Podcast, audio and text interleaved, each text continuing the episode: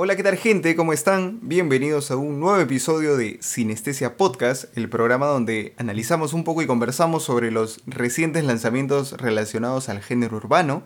Ya estamos nuevamente de regreso, han sido unas semanas bastante cargadas. Cristian, ¿cómo has visto estas semanitas? ¿Qué tal, Carlos? ¿Cómo has estado? Eh, esperando también que todo el público se encuentre muy bien. Y sí, tienes toda la razón al decir que ha sido unas semanas bastante cargadas en cuanto a lanzamientos. Y no solo lanzamientos, han habido por ahí algunas polémicas, diría yo, que nos han, nos han entretenido este, por bastante tiempo. ¿no? Hemos estado comentando mucho sobre, sobre diversos temas y también escuchando bastante buena música que ha salido. ¿no? ¿Cómo, cómo has notado tú? Así es, mucha, mucha música, muchas noticias, como tú, como tú dices, ha sido un mes entretenido, como para no aburrirse. Por lo mismo, vamos a ir directo al, grano, directo al análisis de los temas, no sin antes mencionar un pequeño detalle. Durante los últimos episodios hubieron un par de personas que, nos comentaron siempre este tema de me gustaría tener a la mano las canciones de las cuales están hablando, ¿no? Definitivamente por un tema de, de derechos no podemos poner los tracks o fragmentos de la canción, pero sí hemos buscado una solución por la cual también ustedes pueden escucharnos o estar escuchando las canciones casi a la par. Y es que hemos creado una playlist, una playlist que pueden encontrar en Spotify, que está como Sinestesia Playlist. Ahí van a estar puestas en orden todas las canciones de las cuales vamos a estar hablando eh, semana a semana y dándoles un análisis. Así que para que nos acompañen. Gente, solo para hacer una aclaración, vamos a dejar el link del playlist en la descripción de cada uno de los episodios del canal en Spotify de forma que ustedes puedan ubicarlo fácilmente y así podrán también hacer el seguimiento a medida que se estrenen nuevos episodios. Dicho esto, puedes encontrar Sinestesia Playlist ya en Spotify. Y para no dilatarnos más, vamos de frente a lo que son las noticias de la semana.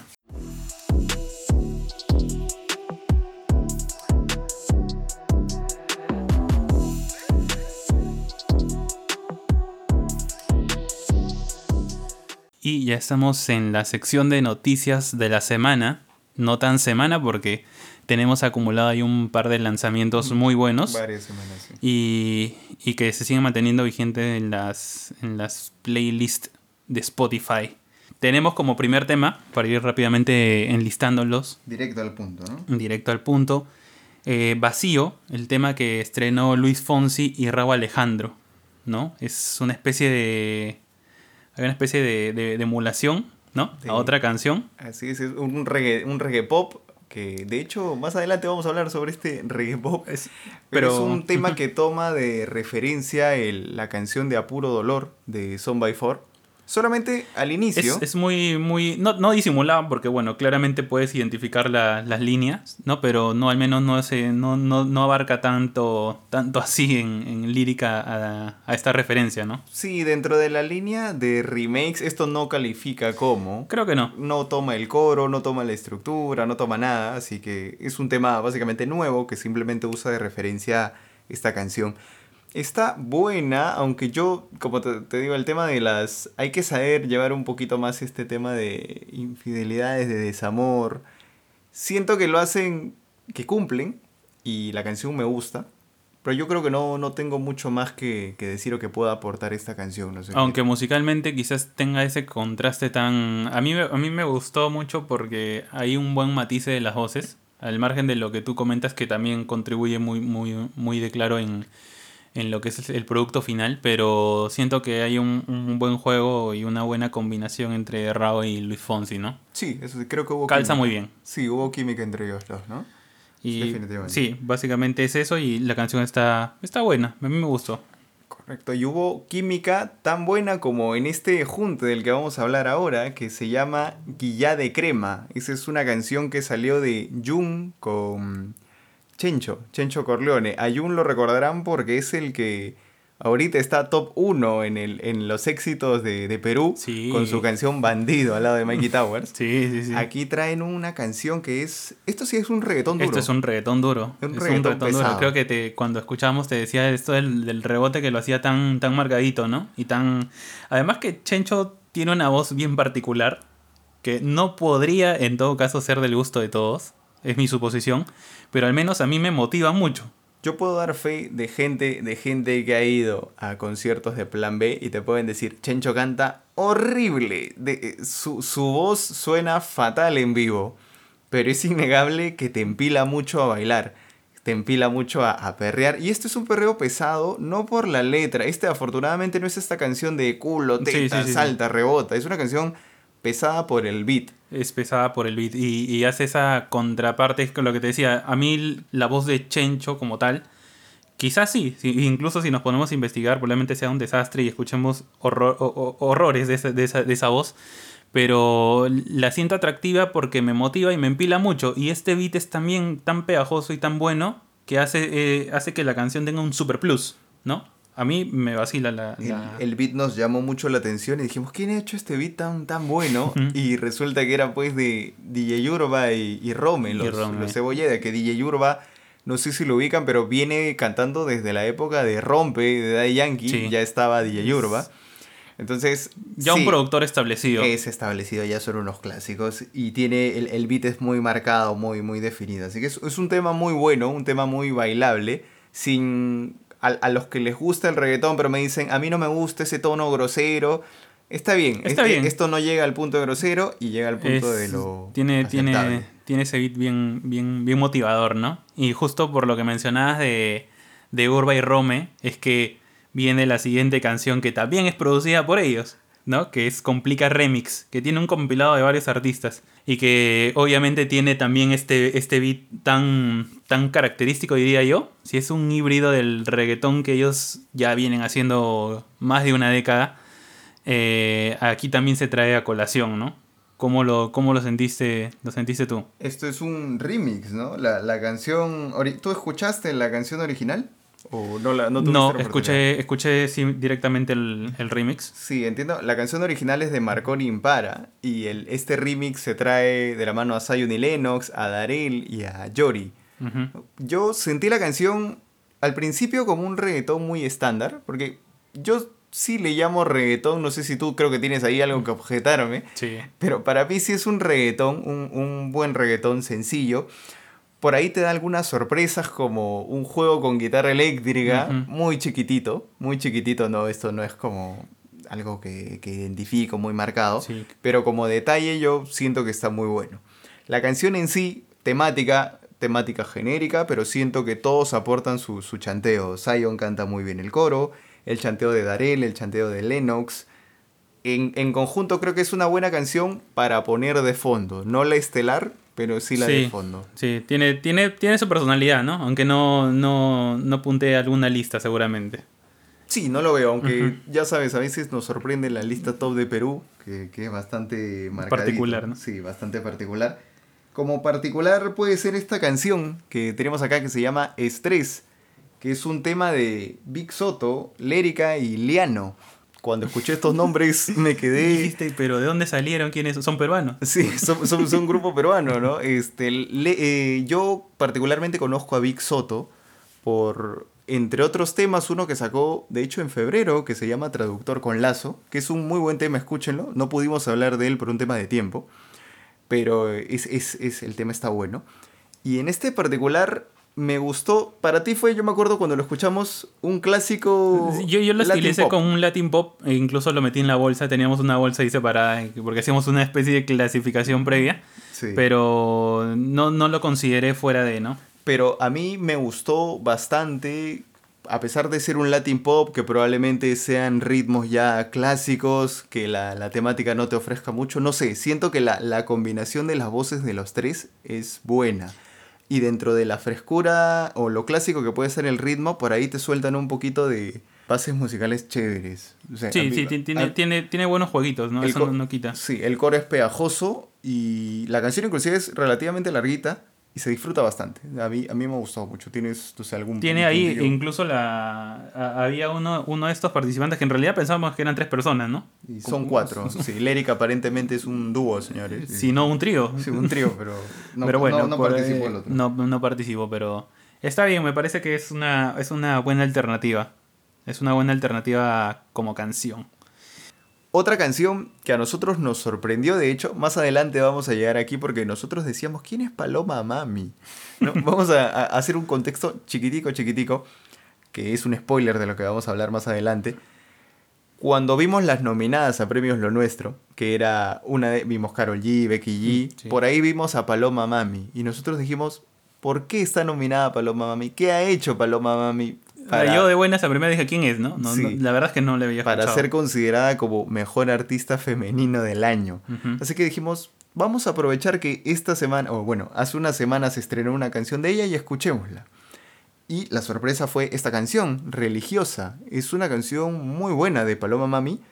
Tiene un beat, ¿qué le pondrías? ¿Trap? No, Es, eh, no, no, no es trap ya, pero a ver. una suerte de RB. Sí, podría ser bien envolvente, ¿no? A mí me, la canción sí me envolvió de buena de, de primera vista, de primera escucha. Me mató la curiosidad, sí, porque, como te digo, yo no la he escuchado antes, la verdad, soy bien sincero, no la tenía en mi radar. Después escuchamos un par de canciones. después de ella. escuchamos un par de canciones que y ya tiene tiempo, ¿no? Tiene sus, ¿cuántos? ¿Dos años? Un ¿Tres par de años, ¿no? tiene. Es, es chilena, chilena norteamericana. Americana. Sí, y, y es, es, es un tema bastante relajante, con una temática. El, el dejo de ella me gusta. No lo podía, no podía ubicar la, la nacionalidad, pero tiene un dejo que me gusta bastante. Está difuminada, creo ahí, ¿no? ¿no? No es tan característica, no es como que ya, oye, te escucho y sé que de, de dónde eres, ¿no? Sí. Puede ser que te hice la pregunta de ¿de dónde es? ¿Pues de dónde salió? No sé. Pero me, me gustó mucho la canción, creo que está muy buena. Sí, ba- bastante más por encima de la media, me, me gustó. Es una canción recomendable. Yo la incluiría en mi playlist Así personal. es. Ya saben, pueden buscar el playlist Sinestesia Playlist. Ajá. Y bueno, haciendo una, una pequeñita pausa ahí en los que vamos enlistando nuestros temas de, la, de las últimas semanas. Entre otras noticias. Entre otras noticias, habíamos hablado, me parece así muy, muy por encima la última vez de lo de la incursión de Bad Bunny en la WWE, Correcto. Que parecía ser solo una participación así como tal especial, puntual, pero que no. Resulta que hasta la fecha el conejo malo sigue presentándose Lleva apareciendo en los rings. ininterrumpidamente ya hace como cinco programas, cuatro programas. Y es, es curioso, yo soy una persona que sigue mucho el wrestling, la lucha libre en general. Y me, me da mucha curiosidad porque a lo largo de todos mis años viendo el wrestling, siempre he visto de todo tipo de celebridades, porque invitan a todo. Entonces, generalmente no es bien recibido entre los fans de- del wrestling porque los artistas invitados no se comprometen mucho. No se comprometen mucho, están ahí, a veces ni conocen de lucha libre y entonces genera un poco de rechazo. Eso, sumado a que el público de wrestling es generalmente rockero, A mí me daba como que la sensación de que no iba a ser bien recibido. Y la verdad es que ha hecho participaciones bastante buenas. Eh, por ahí hemos revisado algunos este, reportes donde, de hecho, luchadores o gente ah, cercana en WWE está contenta con su trabajo. Más que nada porque siempre, eh, por lo chévere que es ver un artista tan involucrado, tan comprometido con. Yo lo siento entusiasmado. Sí. Siento que ha sido como, así como un cualquier sueño de, de- de- de cualquier chico, común y silvestre que ha crecido también así como tú viendo lucha libre. Me Este- pegaba a mis primos jugando lucha libre. Y, y seguramente hay, como él hay miles y millones de personas, ¿no? Y todos, yo también soñaría con algo así, oye, pararme, ¿no? Eh, recuerdo cuando fue la, la primera aparición y que estuvimos comentando en el momento, eh, causó buena impresión, pero se volvió, tú me decías, oye, pero ahora salen esto, y yo te pasaba, oye, ahora ha salido acá, ¿no? Y así sucesivamente, ¿ya cuánto va? ¿Un mes? ¿Poco va, más? va un mes apareciendo ya en cada show semanal. Y, y la verdad es que, como te digo, el, el feeling que ha conseguido con la gente es. Se nota que es alguien que le gusta, independientemente si te gusta su música o no, Sí. es alguien que le apasiona el wrestling y está cumpliendo su sueño. Y eso es chévere, que, que la gente capte esa vibra y, y lo recibe bien. Así que de momento no hay hate. Sin embargo, hay que anotar que en todos los eventos han sido sin público hasta el momento por el tema de la pandemia. De hecho, se especula que va a tener un... hasta ha llegado al punto de que tenga un combate, se va a hablar, ¿no? y este combate sería más o menos por abril, en el show más importante que tiene WWE. Y a mí me da curiosidad porque ese show sí va a ser con público. Ya. Y tengo mucha curiosidad de ver cómo genuinamente lo reciben. Si va a haber abucheos, si no va a haber abucheos. Una parte morbosa de mí quizá quiere ver abucheos, no lo sé. Pero vamos viendo cómo va a ser su, ¿Qué tanto haya cambiado? Porque así como tú mencionas que probablemente haya un poco de, de una respuesta renuente de algunos fans, probablemente esa, esa opinión o ese pensamiento haya cambiado hasta este punto. Y cambia hasta el punto en que tú mencionas que podría ser dentro de un mes, ¿no? Porque tú lo ves apareciendo todavía en un mes. Sí, yo lo veo sí, eh, en continuas apariciones. De hecho, ya en, en Estados Unidos está que, que, da la hora, ¿no? Ha aparecido también en programas, este, en talk shows norteamericanos y ya ha estado inclusive ahí presentando su canción La Noche de Anoche con Rosalía. Es curioso que en el disco que me parece a mí el más flojo sea el que le esté dando más, eh, digo, que se esté abriendo a más mercados. Le está dando, él también le está, está forzando esa pantalla, ¿no? Porque, bueno, es su trabajo, ¿no? Yo, lo que me da la gana, me imagino que es un, un, buen disco, pero no tenía ese espectro global que podía, o el alcance que podía tener con... Quizás la situación también le jugó mal. No, sé, no sé qué tanto hubiese cambiado. Pero de todo por sí es perreo, reggaetón perreo. Ah, llevarlo afuera sí es. Llevarlo afuera con Yo lo que me da la gana no hubiese salido, por, no lo hubiese llamado WWE. En cambio, con este disco... Es que puntualmente la canción que lo, que lo, que lo presentó en, la, eh, eh, en, los rings fue Booker, T. Entonces, clara alusión, ¿no? Pero bueno, estaremos dándole seguimiento a, a Bad Bunny y ahora sí, luego de este pequeño intermedio, regresamos a los que son los siguientes temas. Los temas de, de esta semana. Y uno de ellos es precisamente Chica Ideal Remix. Un tema que ya habíamos ya tenido desde el año pasado, ¿correcto? Sí. Sí, ya tiene un tiempo y le han dado este pequeño eh, revamp para que tenga un aire más con Will I Am de los Black Eyed Peas. Es un remix bastante que de verdad poco puedo hablar porque no siento que aporte mucho. No te hace el, no te hace el cambio, ¿no? Sí, la canción es muy buena, Chica Ideal me gusta bastante, pero siento que este remix me va y me viene, la verdad. Los, los detalles que pueda agregar no... Me da la, la sensación, ¿sabes qué? Como cuando Justin Bieber se subió despacito. Despacito era un hit, hitazo, hitazo y que Justin Bieber vaya. No, cambió le, nada. No le cambió nada. Ni lo perjudicó, pero tampoco le dio otro aire. Simplemente la canción Entonces siguió. El, los remix ahí pasan desaparecidos, por agua tibia, porque no te cambian, ni te suman ni te restan, ¿no? Así es. Entonces, este, bueno, puntualmente en eso es el, el básicamente lo que ha sido Chiqueal Remix, ¿no? Uh -huh. Como siguiente tema tenemos Cara Luna, Vacilos. Es emblemático el tema. Regrabado. Pero así, así es regrabado. Es regrabado como ellos mismos lo han titulado. No dice remix, no dice. No dice nada, no, es, no es, una versión. Y cuenta con la participación de Carlos Vives. En un track que yo siento que hace honor a su nombre, es regrabado, porque básicamente tiene la estructura de la canción original sin alguna modificación. ¿No? La canción original es un temón, es un tema clasiquísimo todo el mundo lo reconoce. Es muy buena. Es muy buena, pero sí, es eso, regrabado, simplemente con la incursión de Carlos Vives y con algún otro... Mmm, no, no, sé si no es variación ya, pero... Sube un poco la intensidad de algunos... Quizás la ganancia de, de algunos instrumentos por ahí se siente mejor, se, se siente mejor ¿no? Sí, justo te, te, comentaba que retumbaba un poco más fuerte que el original. Hicimos eh, la pequeña comparación y hicimos sí, la efectivamente tenía eso. Se pero un poco, me imagino que eso viene ya de la mano de, de, de, del boom que tiene de por sí el beat de reggaetón, sí. el beat fuerte. Entonces, por eso algunos instrumentos le han dado un poquito más de realce. La canción es muy buena y siento que Carlos Vives no desentona, o sea, se ha podido nada. meter, pero entona tan bien en la canción que a veces ni te das cuenta que está ahí. Uh -huh. Pero en, en, conclusión es un muy buen tema. Y Así que está tal cual. Está tal muy cual. bueno. Otro que también queremos hablar y que al menos nos gustó bastante respecto, bueno, a título personal, la letra, es Ni vivo ni muerto de Lazo con Micro TDH. Que si ustedes no ubican a Micro TDH, es eh, el que participó en su momento con esa canción que fue un hit para piso 21 llamada Cuando te vi, cuando yo te vi. Ya. Te viéramos. Uh -huh. Entonces, esa, él, yo no sabía más de su carrera hasta ahora que lo vuelvo a escuchar con, con Lazo. Lazo es un artista que sí lo tengo en el radar. Personalmente a veces no suelo conectar mucho con su estilo pop, pero cuando tiene estos coqueteos con lo urbano, siento que suma bastante porque en un mar de letras genéricas que tiene el género urbano, la letra que puede, la pluma que puede ofrecer Lazo, siento que suma bastante. Bastante. Y, esta en particular es una canción de, desamor, pero que está bien llevada.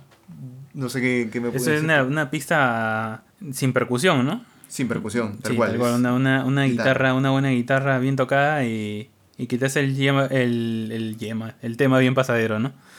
Este, pero sí, es un muy buen acompañamiento. la letra es muy buena, como dices. Y la canción está en su punto, ¿no? Es buena, es una incursión quizás un poco distinta dentro de lo clásico urbano, ¿no? Pero, sí, pero es una canción agradable. Muy, muy así de la época como para, para cantarla a todo pulmón, sufriendo. Pero es un sufrimiento rico. Como siguiente tema tenemos a Lenny Tavares con su tema A 100.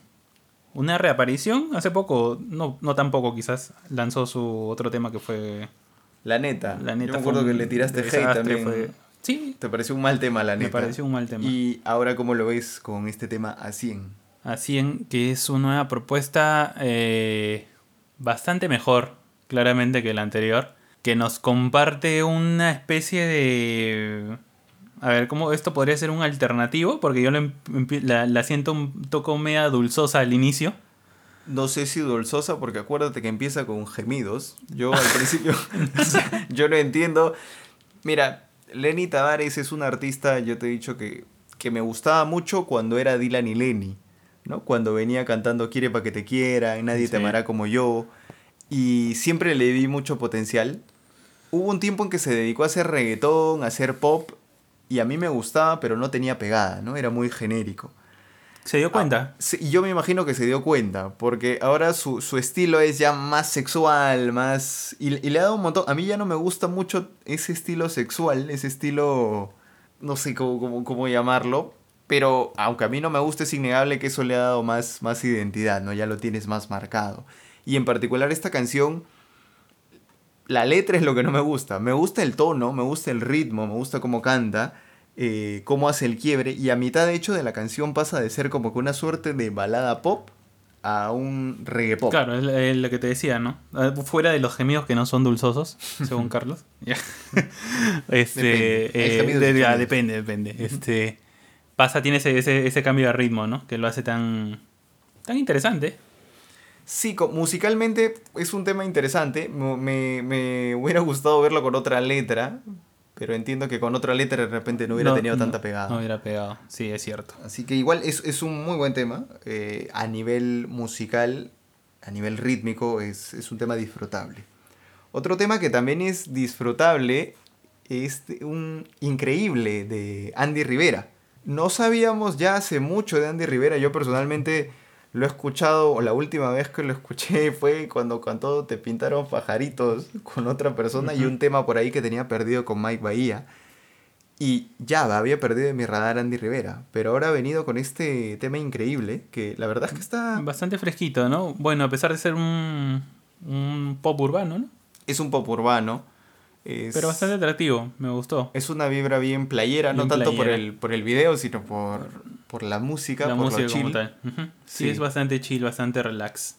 Me gustó a mí el tema. Sí, a nivel de letra es una canción, canción romántica y poquito más. Poquito más. Y muy bueno, muy bueno, para darle una, un play siempre una oportunidad. Tenemos luego a Rotate, corrígeme, ¿estoy bien? Rotate, este, sí. Eh, Becky, Becky G con Burna Boy, que es un tema no la tenía mapeado en realidad, no, no, no, ni siquiera lo había visto. Becky está bastante desaparecida, ¿no? Debe tener algo, debe estar trabajando en algún proyecto o Mucho comercial, porque por ahí le he visto en, algunas otras cosas, este, en spots publicitarios quizás. Sí, pero música hace mucho. Sí, desde su último disco y poco más, no sé de ella y algunas colaboraciones sé que ha sacado algunos remix, pero y ha tenido colaboraciones, pero yo ya no he podido conectar con un disco o un, con un tema de la forma en cómo pude conectar con su disco, que tenía buenos temas. Sí, tenía buenas canciones con Mau con Zion y Lennox, inclusive sola. Tenía, tenía temas bastante, bastante ricos. Y aquí tiene un tema el cual yo personalmente no, no estoy muy enganchado, pero creo que Cristian, tú... Eh, Era, era- yo lo sentí motivacional, ¿no? Eh, Tenía un beat bastante acelerado. Como para entrenar ahí en la mañanita, así, tum, tum, rapidito, y, y te pones a escucharle un rato para los tres minutos que dura, que parecen uno. Canción de Zumba, Este, entonces. Canción para hacer nada, Zumba. Pero nada, está buena, está bueno. Tiene unos, unos por ahí unos redobles medio afros que me llamaron la atención. Así que por eso es que decidimos incluirla en esta lista. Decidimos. Decidimos. incluirla En esta eh, lista. En esta lista. Eh, y el siguiente tema del cual vamos a hablar es. Se llama Es que tú. Es que tú de. Bueno, Chris Andrew, Wisin y Raúl Alejandro. ¿Quién es Chris Andrew, Cristian? Cuéntanos, cuéntanos, por favor. ¿Quién es? ¿Quién es Chris Andrew? ¿Qué ha hecho en la música? Eh, La verdad es que no lo. Yo no lo he, vi- lo he visto muy, muy poco y es porque está en la está, está involucrado en este. En, en el álbum de Los Legendarios. Del cual vamos a hablar. del cual vamos a hablar en un toque, pero más allá de eso, sus participaciones me parecieron. Dime, ¿es, un, ¿es el pupilo de alguien? Es uno de los. Bueno, si quieres ponerle pupilo, podría ser de, de los legendarios como tal. Los legendarios son unos, los productores con los que está trabajando ahora Wisin. Y forma parte de este trío de, de chicos nuevos que. Más adelante, creo que esto, esto es tema ya para hablar más adelante. Centrémonos en la canción y creo que la canción está cumplidora. Sí, hay partes que no me convencen de Wisin cuando al inicio se pone un poco melódico. Sé que Wisin ha tomado clases, lo, lo, lo valen y seguro lo valdrán, no sé. Pero a mí no me llega a convencer y tiene sus chanteos por ahí como que entre medio y final, que siento que lo acomodan mejor. Es- ese va a ser el título del podcast, ¿sabes? Para hacerlo amarillista. Cristian dice, las clases de Wisin de canto no sirven. No sirven. Para nada. No sirve, Wisin. No lo has tomado este clase virtual, pues, seguro. Seguro, cursos online. No, eh, a mí me gusta Wisin y siento que este tema tiene un estilo reggae, más reggae que Partes, ¿ah? Partecitas- bien marcadas. partecitas marcadas de reggae y Raúl Alejandro creo que también acompaña bien. Raúl nunca desentona. Ese podría ser el. Sí, es eh, la conclusión de La ese conclusión tema. nunca desentona. Siento que es un buen acompañamiento de, de la canción.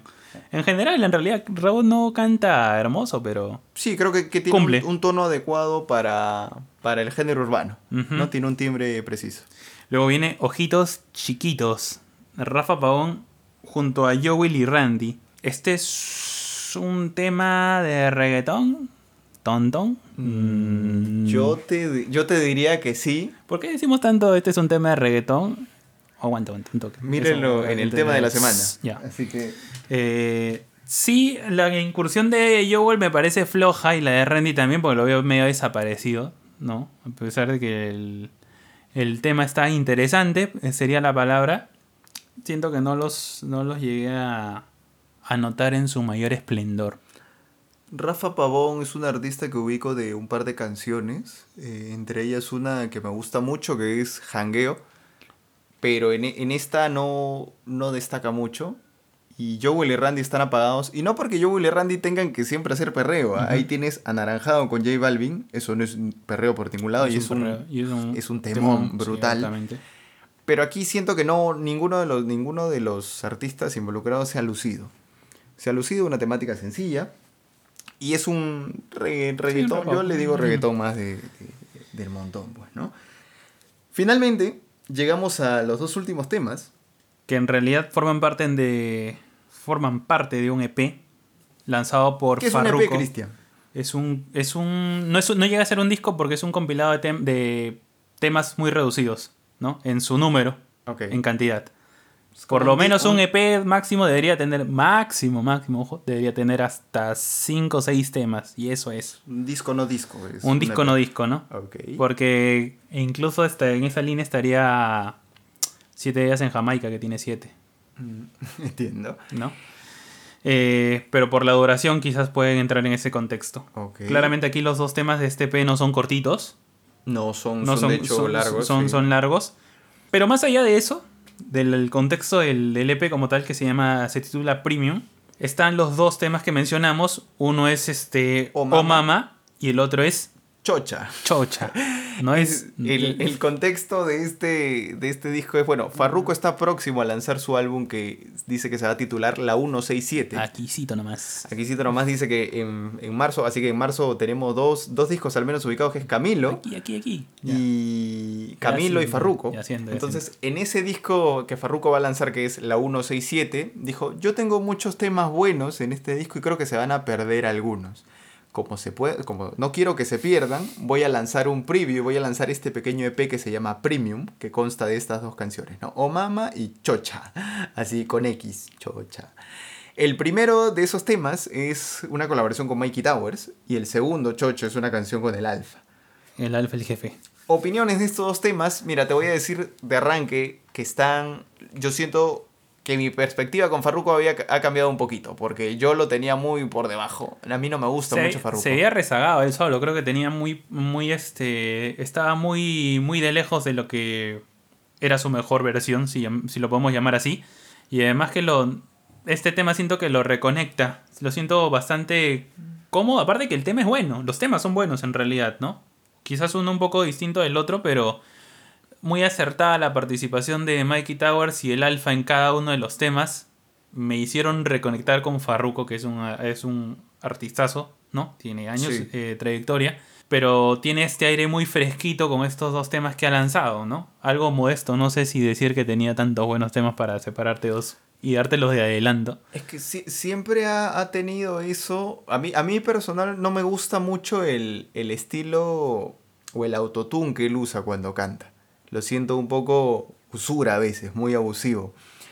Pero en estos dos temas se escucha, es lo que yo te decía a ti, se escucha limpio, ¿no? Se escucha, no, no se escucha tan robotizado como se puede escuchar. Limpiecito, limpiecito está. Sí, y de por sí él, él ha tenido como que siempre ha, ha propuesto, ha tenido propuestas interesantes. Gangale, acuérdate que era un, su disco, era un coqueteo más con el reggae. Traficante era un Sí. disco de trap.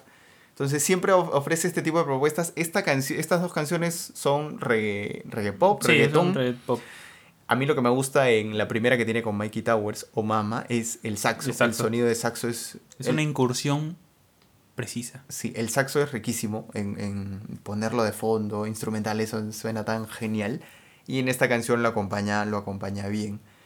Chocha, por otro lado, es un tema a, los que ya el alfa nos ha acostumbrado que tienen un cambio de ritmo a la mitad. Sí, que va en un ta, ta, ta, ¿no? Sí, Entonces, es- entonces es- empieza lento, empieza una canción lenta, romántica. Farruko empieza así. Farruko empieza con una canción romántica y el alfa básicamente es olvídate de lo romántico y empezamos a cantar y no vamos a spoilear mucho. Miren el video por favor que está Sí. genial. Está genial ver cómo los han ma- maquillado los dos. Es una ridiculez completa. Pero está buenísimo. Está muy bueno y es un buen aperitivo para lo que va a ser la 167. Espero que siga esa línea, espero que sea tan bueno como, como este adelanto, ¿no? Yo lo que te puedo decir es que no estaba interesado en la 167. Después de estas dos canciones, tengo curiosidad por lo que me va a ofrecer. y así. saber qué es la 167 también. y saber qué, qué, qué rayos es la 167. Ya para, para ir dándole un poco más de celeridad al caso, en febrero salieron, hay tres discos de los cuales nosotros queríamos no, no queríamos dejar pasar, queríamos de todas maneras Hacer una comentar, mención. hacerles una mención porque quizás. siento, sentimos que lo merecen. Y son básicamente, bueno, el álbum de los legendarios. Estos productores que mencionamos hace un momento, Sí, y básicamente la propuesta de este disco es presentar a sus tres artistas nuevos, que son Chris Andrew, Abdiel y Linares, de la mano de quién? De Wisin, asociándose con Wisin. sí, claramente está asociado con Wisin, es el artista principal, ya que, bueno, Sí. aparte de los legendarios, porque está casi en todos los O temas. sea, los legendarios son los productores. Los productores, sí, claro. Este, de estos 19 temas, Wisin aparece en la mayoría. Y bueno, podríamos llamarlo como parte a, a Wisin de esta, de esta creación. Diría que sí, porque Sí. tiene la identidad de Wisin. Sí, ¿no? yo creo que ha estado ahí presente. Y sus, sus tres novatos, los tres novatos que presenta, como te digo, Linares, Abdiel, Chris Andrew, creo que los tres son prospectos que al menos merecen la pena seguir un poquito.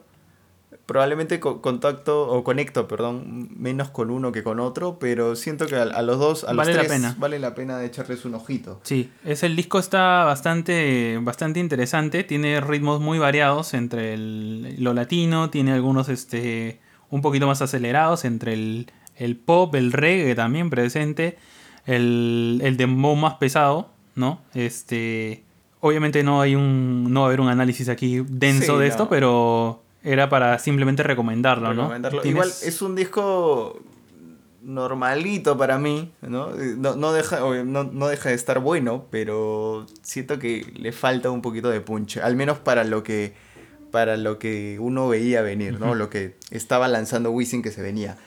¿Tienes por ahí algún, algún par de, de temas que te, que te vacilan? Sí, claro. Uno, mis temas favoritos, por ejemplo, de este disco, vamos a lanzar unos tres. Es Vamos Allá, el primer tema del disco.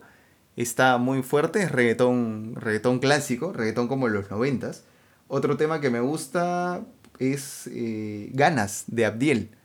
Abdiel me parece un novato que hay que tener, echarle un poco el ojito. Y Ganas está, es una canción power. Es una canción a la cual le eh, me gustó bastante. Mami es un tema de Zion con Wisin. Es, se siente una vibra antigua, una vibra no tan antigua a su último disco, el, uno de sus últimos discos que fue El Sobreviviente. Y me trajo, me trajo esa, esa remembranza. Así que esos serían mis tres, los tres temas con los que me quedo. Yo también. Voy con Baila conmigo. Me parece un buen tema.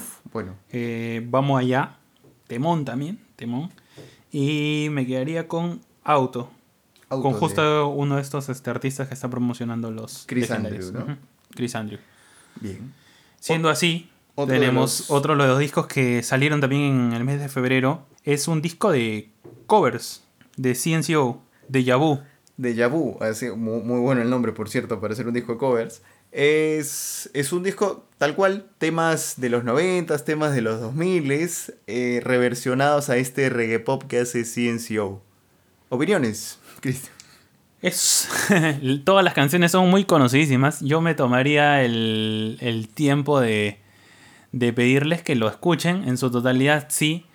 Quizás para nosotros, que ya, bueno, tenemos por ahí nuestros añitos y ya conocemos bastante de todos estos clasicones que ellos han reversionado en, en este disco de covers no nos hace tanta impresión escucharlos en esta nueva versión porque quizás añoramos un poco de lo clásico que tenían los temas originales, ¿no? Por ahí se me viene la mente de, de la canción de aventura Un beso, ¿no? Solo por un beso. Solo por un beso, que está este reversionada en este disco y que ah, me sentía un poco aguantada la bachata y no, no, no podía llegar a, a, no sé, a comprenderme tanto con el tema. Es quizás una de las cosas muy, muy, muy por, por encima que te puedo decir que, que, no la sentí cómoda. Más allá de que el disco, en su versión, eh, los chicos cantan estupendo. Eso no lo voy a negar. Tiene, ha, sabido acoplar en los géneros, en el, perdón, en el ritmo actual, estos géneros, ¿no? Diversos. Justo eso estaba comentando la, la otra vez con una persona, que siento que al disco le va muy bien las baladas, las baladas hechas reggae pop le, calza genial. Me gusta, me gusta, tan enamorado. Eh, hay una canción de Chayanne que en este momento se, me ha ido, pero también es muy buena. Dejaría todo. Lo dejaría todo. Pero siento que donde, donde, donde pesa y se siente un poco la falta de ritmo son precisamente las canciones movidas, que son Amor Narcótico, 25 horas. En La Quiero Morir. En La Quiero Morir se siente mal, pero mal entre comillas, porque me falta a Huey Dunbar. No mal, sino que nosotros le damos esa connotación porque tenemos la referencia original de la canción. Exacto, quizás si no la has escuchado, o sea, para, para de repente jóvenes de 15, 16 años que les gusta CNCO y no han escuchado estas canciones, les parezca genial. Les, genial de repente a nosotros nos juega en contra haber escuchado las canciones sí, creo originales. Que eso, sí es muy, muy cierto. Pero quitando las movidas, las baladas siento que están muy bien llevadas. Sí, las baladas creo que son más... Eh, se, se pueden acomodar mejor. Sobre todo porque son baladas con una letra muy chévere como Ricardo Montaner, entonces son, son canciones que aguantan el paso de, del que aguantan el, compás urbano. Finalmente eh, nos toca hablar del disco de Mora, que se llama Primer Día de Clases. Un disco netamente de reggaetón, con sus pinceladas de trap, pinceladas de hasta de pop. Sí, sí, ahí hay una combinación de, de distintos ritmos. Eh, para un disco bastante bueno. A mí me llamó mucho la atención este, este, este disco, particularmente al inicio tiene una temática bastante, eh, bastante marcada, ¿no? Con, sus dos primeros temas, primer día de clases, que es el tema, ¿no? El tema del disco también, el tema colegio. ¿Qué más poder decir? Que sí, tiene una, una, clara marcación entre pop, eh, reggaetón, el reggaetón, así. El reggaetón que está ahí. El reggaetón que, está, que está ahí y algo de, trap. Podría mencionar, si no, mis temas favoritos. ¿Cuáles son tus temas favoritos? Yo de cajón voy a mandar Bueno, dilo tú, porque si no vas a decir que me he copiado, por favor. Este... A ver, yo te voy a decir mis temas favoritos de este disco son... Creo que coincidimos en 512. 512 es el mejor tema de el ese mejor disco. tema de ese disco. Yo no soy muy fan de Jay Cortés, pero aquí la combinación de Mora con Jay Cortés está durísima. Una remembranza también a reggaetón antiguo. Así que 512 es mi tema favorito. Luego escogería ¿Qué tú dice? ¿Qué tú dice? Me parece otro muy buen tema. Es un drill. Y el último tema que, que escogería sería ¿Cuándo será? con Lunay. Que es otro reggaetón también pesadito, pero sin llegar a lo, a lo grosero. Así que está muy, esos serían mis tres temas favoritos del disco. Ya, bueno, ya dijiste que claramente que 500, 5 512, pues, ¿no? 512. 512 es el, es el tema que nos gusta a los dos en primer lugar. Para no coincidir contigo en que tú dices, voy a decir que mi segundo tema sería primer día de clases. Y por último, la receta. La receta, ahí está. Esos Ahí. son los, los tres temas, bueno, los cinco temas que hemos escogido en conjunto. Y ahora vamos ya a lo que... Una, una, vamos a hacer una seccioncita pequeña de esta parte de noticias que viene a continuación con Los premios Lo Nuestro, edición 2021. 2021.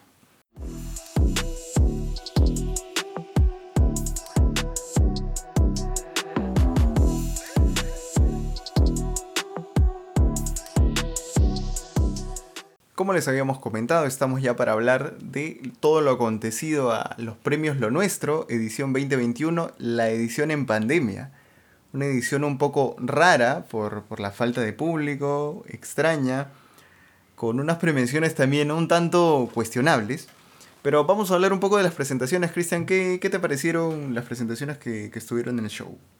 Eh, en general, eh, la aparición de, de bastantes nombres conocidos, como lo son pesos pesados, por decir algunos, Zion y Lennox, eh, rostros nuevos, no tan nuevos, que ya tienen algún tiempito en la música urbana. Eh, ¿Qué, qué reflexión traigo con esto y por qué mi comentario? Porque cuán diferente se siente cuando un artista ya de trayectoria te hace una presentación tan distinta a uno que de repente está todavía novato, por decirlo así, en el, en el, en el género.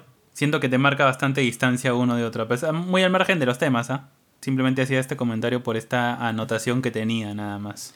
Han sido unas presentaciones extrañas. Siento la, la presencia del público, por más obvio que suene, sí, sí se echa en falta. Sobre todo cuando hay mucho playback. Hay, hay- han habido participaciones con algunos, con algunos playback que sí fueron un poquito pesados. Los particulares, creo que una de las presentaciones que menos me gustaron fueron, por ejemplo, la de Guaina. Porque fue totalmente un playback. eh, si tú le sumas que el tipo no es ningún showman, Le falta. que no ha habido espectáculo, no, no sabe moverse, no hay público tampoco con cuál interactuar Claro. y va a ser puro playback. eh, no, no, no me gustó. Pero en general e- ese tipo de cosas como que las he echado en falta. Sí valoro los que se han tomado un poco el trabajo de cantar.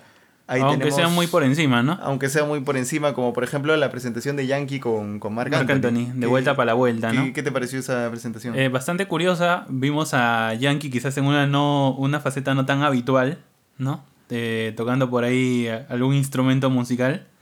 Yo en veo este los, el piano, ¿no? Sí, Estaba el piano. tocando el piano. Yo veo a los fanáticos decir, mira, Yankee, qué completo, toca hasta piano. Yo te pregunto esto, Cristian, tú que tocas instrumento. ¿Por qué ensalzan tanto? El, el piano es tan fácil porque veo a Noel, hasta, hasta Sí. Noel tocando el piano. Y este tipo no siento que músico completo tampoco es. Que sea, claro. Más que esos, más que la complejidad, siento que por un tema de imagen, todos dicen, wow, ¿no? Hoy te toca el piano. piano. ¿Quién eres, no? Entonces, este. Bueno, que se acordarán de Freddie Mercury, pues no sé.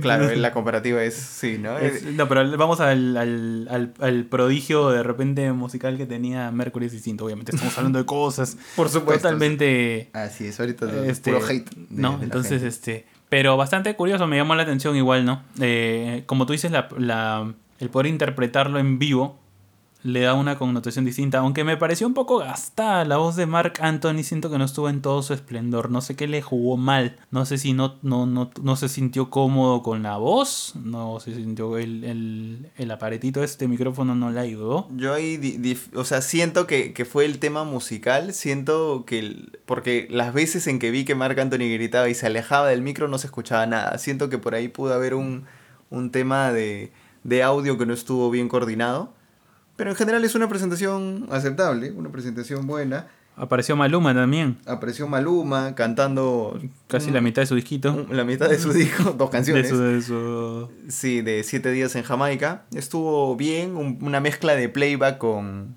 playback con, cantadito. Cantadita encima, ¿no? sí, sí. Eh, Y bueno, otro de los de las cosas principales que, que acaparó atención fue el homenaje a Wisin, un que fue un medley de varias canciones. Cantaron, por ejemplo, Fiel con Jay Cortés, cantaron Mayor que yo en, con Raúl Alejandro. Cantaron Vacaciones con Zion y Lennox. Y Nota de Amor con Carlos Vives. Carlos Vives. En todas estuvo Wisin cantando con diversos artistas. Este, este homenaje, ¿no? Bastante curioso. ¿Faltó algo? ¿Sobró algo? Yo creo que todos nos preguntamos cuando vimos la presentación, los premios, cuando vimos todo, dijimos, ¿y Yandel? Y Yandel. ¿No? ¿Qué, qué, qué es de Yandel? ¿Alguien se acuerda? Se llenó su- esto de polémica al- a los momentos en que Wisin da el agradecimiento, ¿no? De, de rutina, ¿no? De costumbre en estas premiaciones. Y no mencionó a Yandel por ningún lado. Sí, al, al ser un tipo creyente, obviamente agradece a Dios, agradece a sus padres, agradece inclusive a artistas de la vieja escuela como Michael Emanuel, Baby Rasty Gringo, y no mencionó a, A Looney Yandel. Tunes, se sabe también ahí. a Looney Tunes y no mencionó a Yandel. Y ya te imaginarás las redes eh, o lo- los noticieros de espectáculos, ¿no? ¿Se pelearon Wisin y Yandel? ¿Por qué Wisin no menciona a Yandel? Eh, al final, el agradecimiento se lo dio por redes. Por ¿no? Instagram. Dijo- Le, le dedicó- yo creo que ya presionado, no sé si ya por... por mm, No sé, ah, yo creo que a veces los nervios te traicionan y simplemente se olvidó. Por más que pueda parecer muy ridículo que no menciones a tu compañero de, de más de 10, Es que, es que 20 ¿quién años te lo de cree, no? Oye, ¿sabes? Yo estaba contigo 20 años. O sea, tú no fueras Yandel sin mí y yo no fuera. Sin, sin ti no, no, no hubiera Wisin, ¿no? Entonces, este. Es- No me pareció justo. Si es que en todo caso se le pasó, vamos a, vamos a achacárselo al, al tema de los nervios. Quizás que un artista tan grande no creo que los sí, tenga. un artista le- de más de 20 años con nervios. entonces, no, no, no creo que sea así, pero en esto, en todo este caso sí también se lo, ¿cómo te podría decir? Se lo achaco también a los, a los premios en realidad, porque para en todo caso darle un reconocimiento a Wisin, yo siento, papi, Wisin no es nada si no tiene Yandel. yo, O yo no, creo o no que- fue nada, no creció tampoco de la nada, no fue solito, ¿no? Sí, yo creo que si había un premio que reconocer, no, no dudo que Wisin es muy exitoso, ha tenido discos muy buenos, aquí estamos hablando de, de los legendarios, ha tenido discos geniales, pero si hay que reconocer una carrera, siento que es la carrera como dúo de Wisin y Yandel, ¿no? El, entiendo que Wisin esté en promoción de su disco y todo, pero es que la carrera, cuando haces ese homenaje y, y ca- y tocas temas como Vacaciones, Fiel, Nota de Amor, todos son temas muy buenos, Nota de Amor es de mis temas favoritos, es muy bueno de, de ese año es un Latin Pop chévere. Pero si vas a hacer un homenaje a, a esa carrera, tienes temas como Rácata, eh, Llamé pa' verte. Pegado. Pegado, me está Ahora tentando, ahora es. Y puedes seguir. También para verte, no sé. puedes seguir pues largo y tendido. Porque es una carrera. Wisin y Yandel como carrera es muy, muy icónica, Muy emblemática. icónica. Entonces sí me extrañó mucho que no lo, el premio no haya sido para ambos. Presentación que estuvo bien, eh, obviamente se, se notó la experiencia, el colmillo de, de- de artistas como Carlos Vives y, y Zion y Lennox. ¿no? Los jóvenes por ahí como que Raúl, eh, Raúl Alejandro y Jay Cortés flaquearon un poco, Flaquearon un poco. pero ya eh, Zion y Lennox y sobre todo Carlos la Vives presentación. al final sopesaron, ¿no? Así es. Eso para, en general, de las actuaciones, poco más que resaltar si acaso la presentación de Nati Natasha con Prince Royce, más que nada porque fue el momento donde Nati Natasha mostró, reveló su pancita al mundo.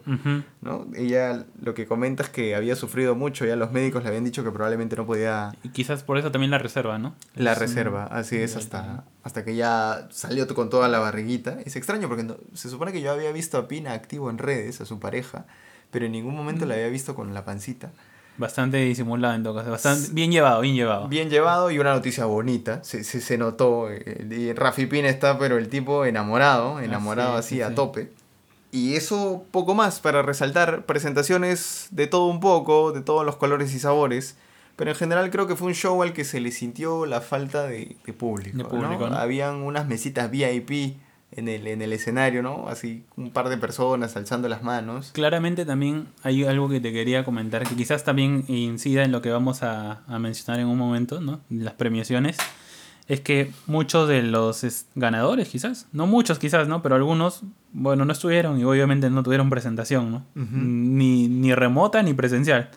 Sí. Eh, que es algo que le resta sí, ¿no? Yo creo que sí, porque como que tienes categorías, premiaciones, pero no tienes al artista ejecutando el, el- el track.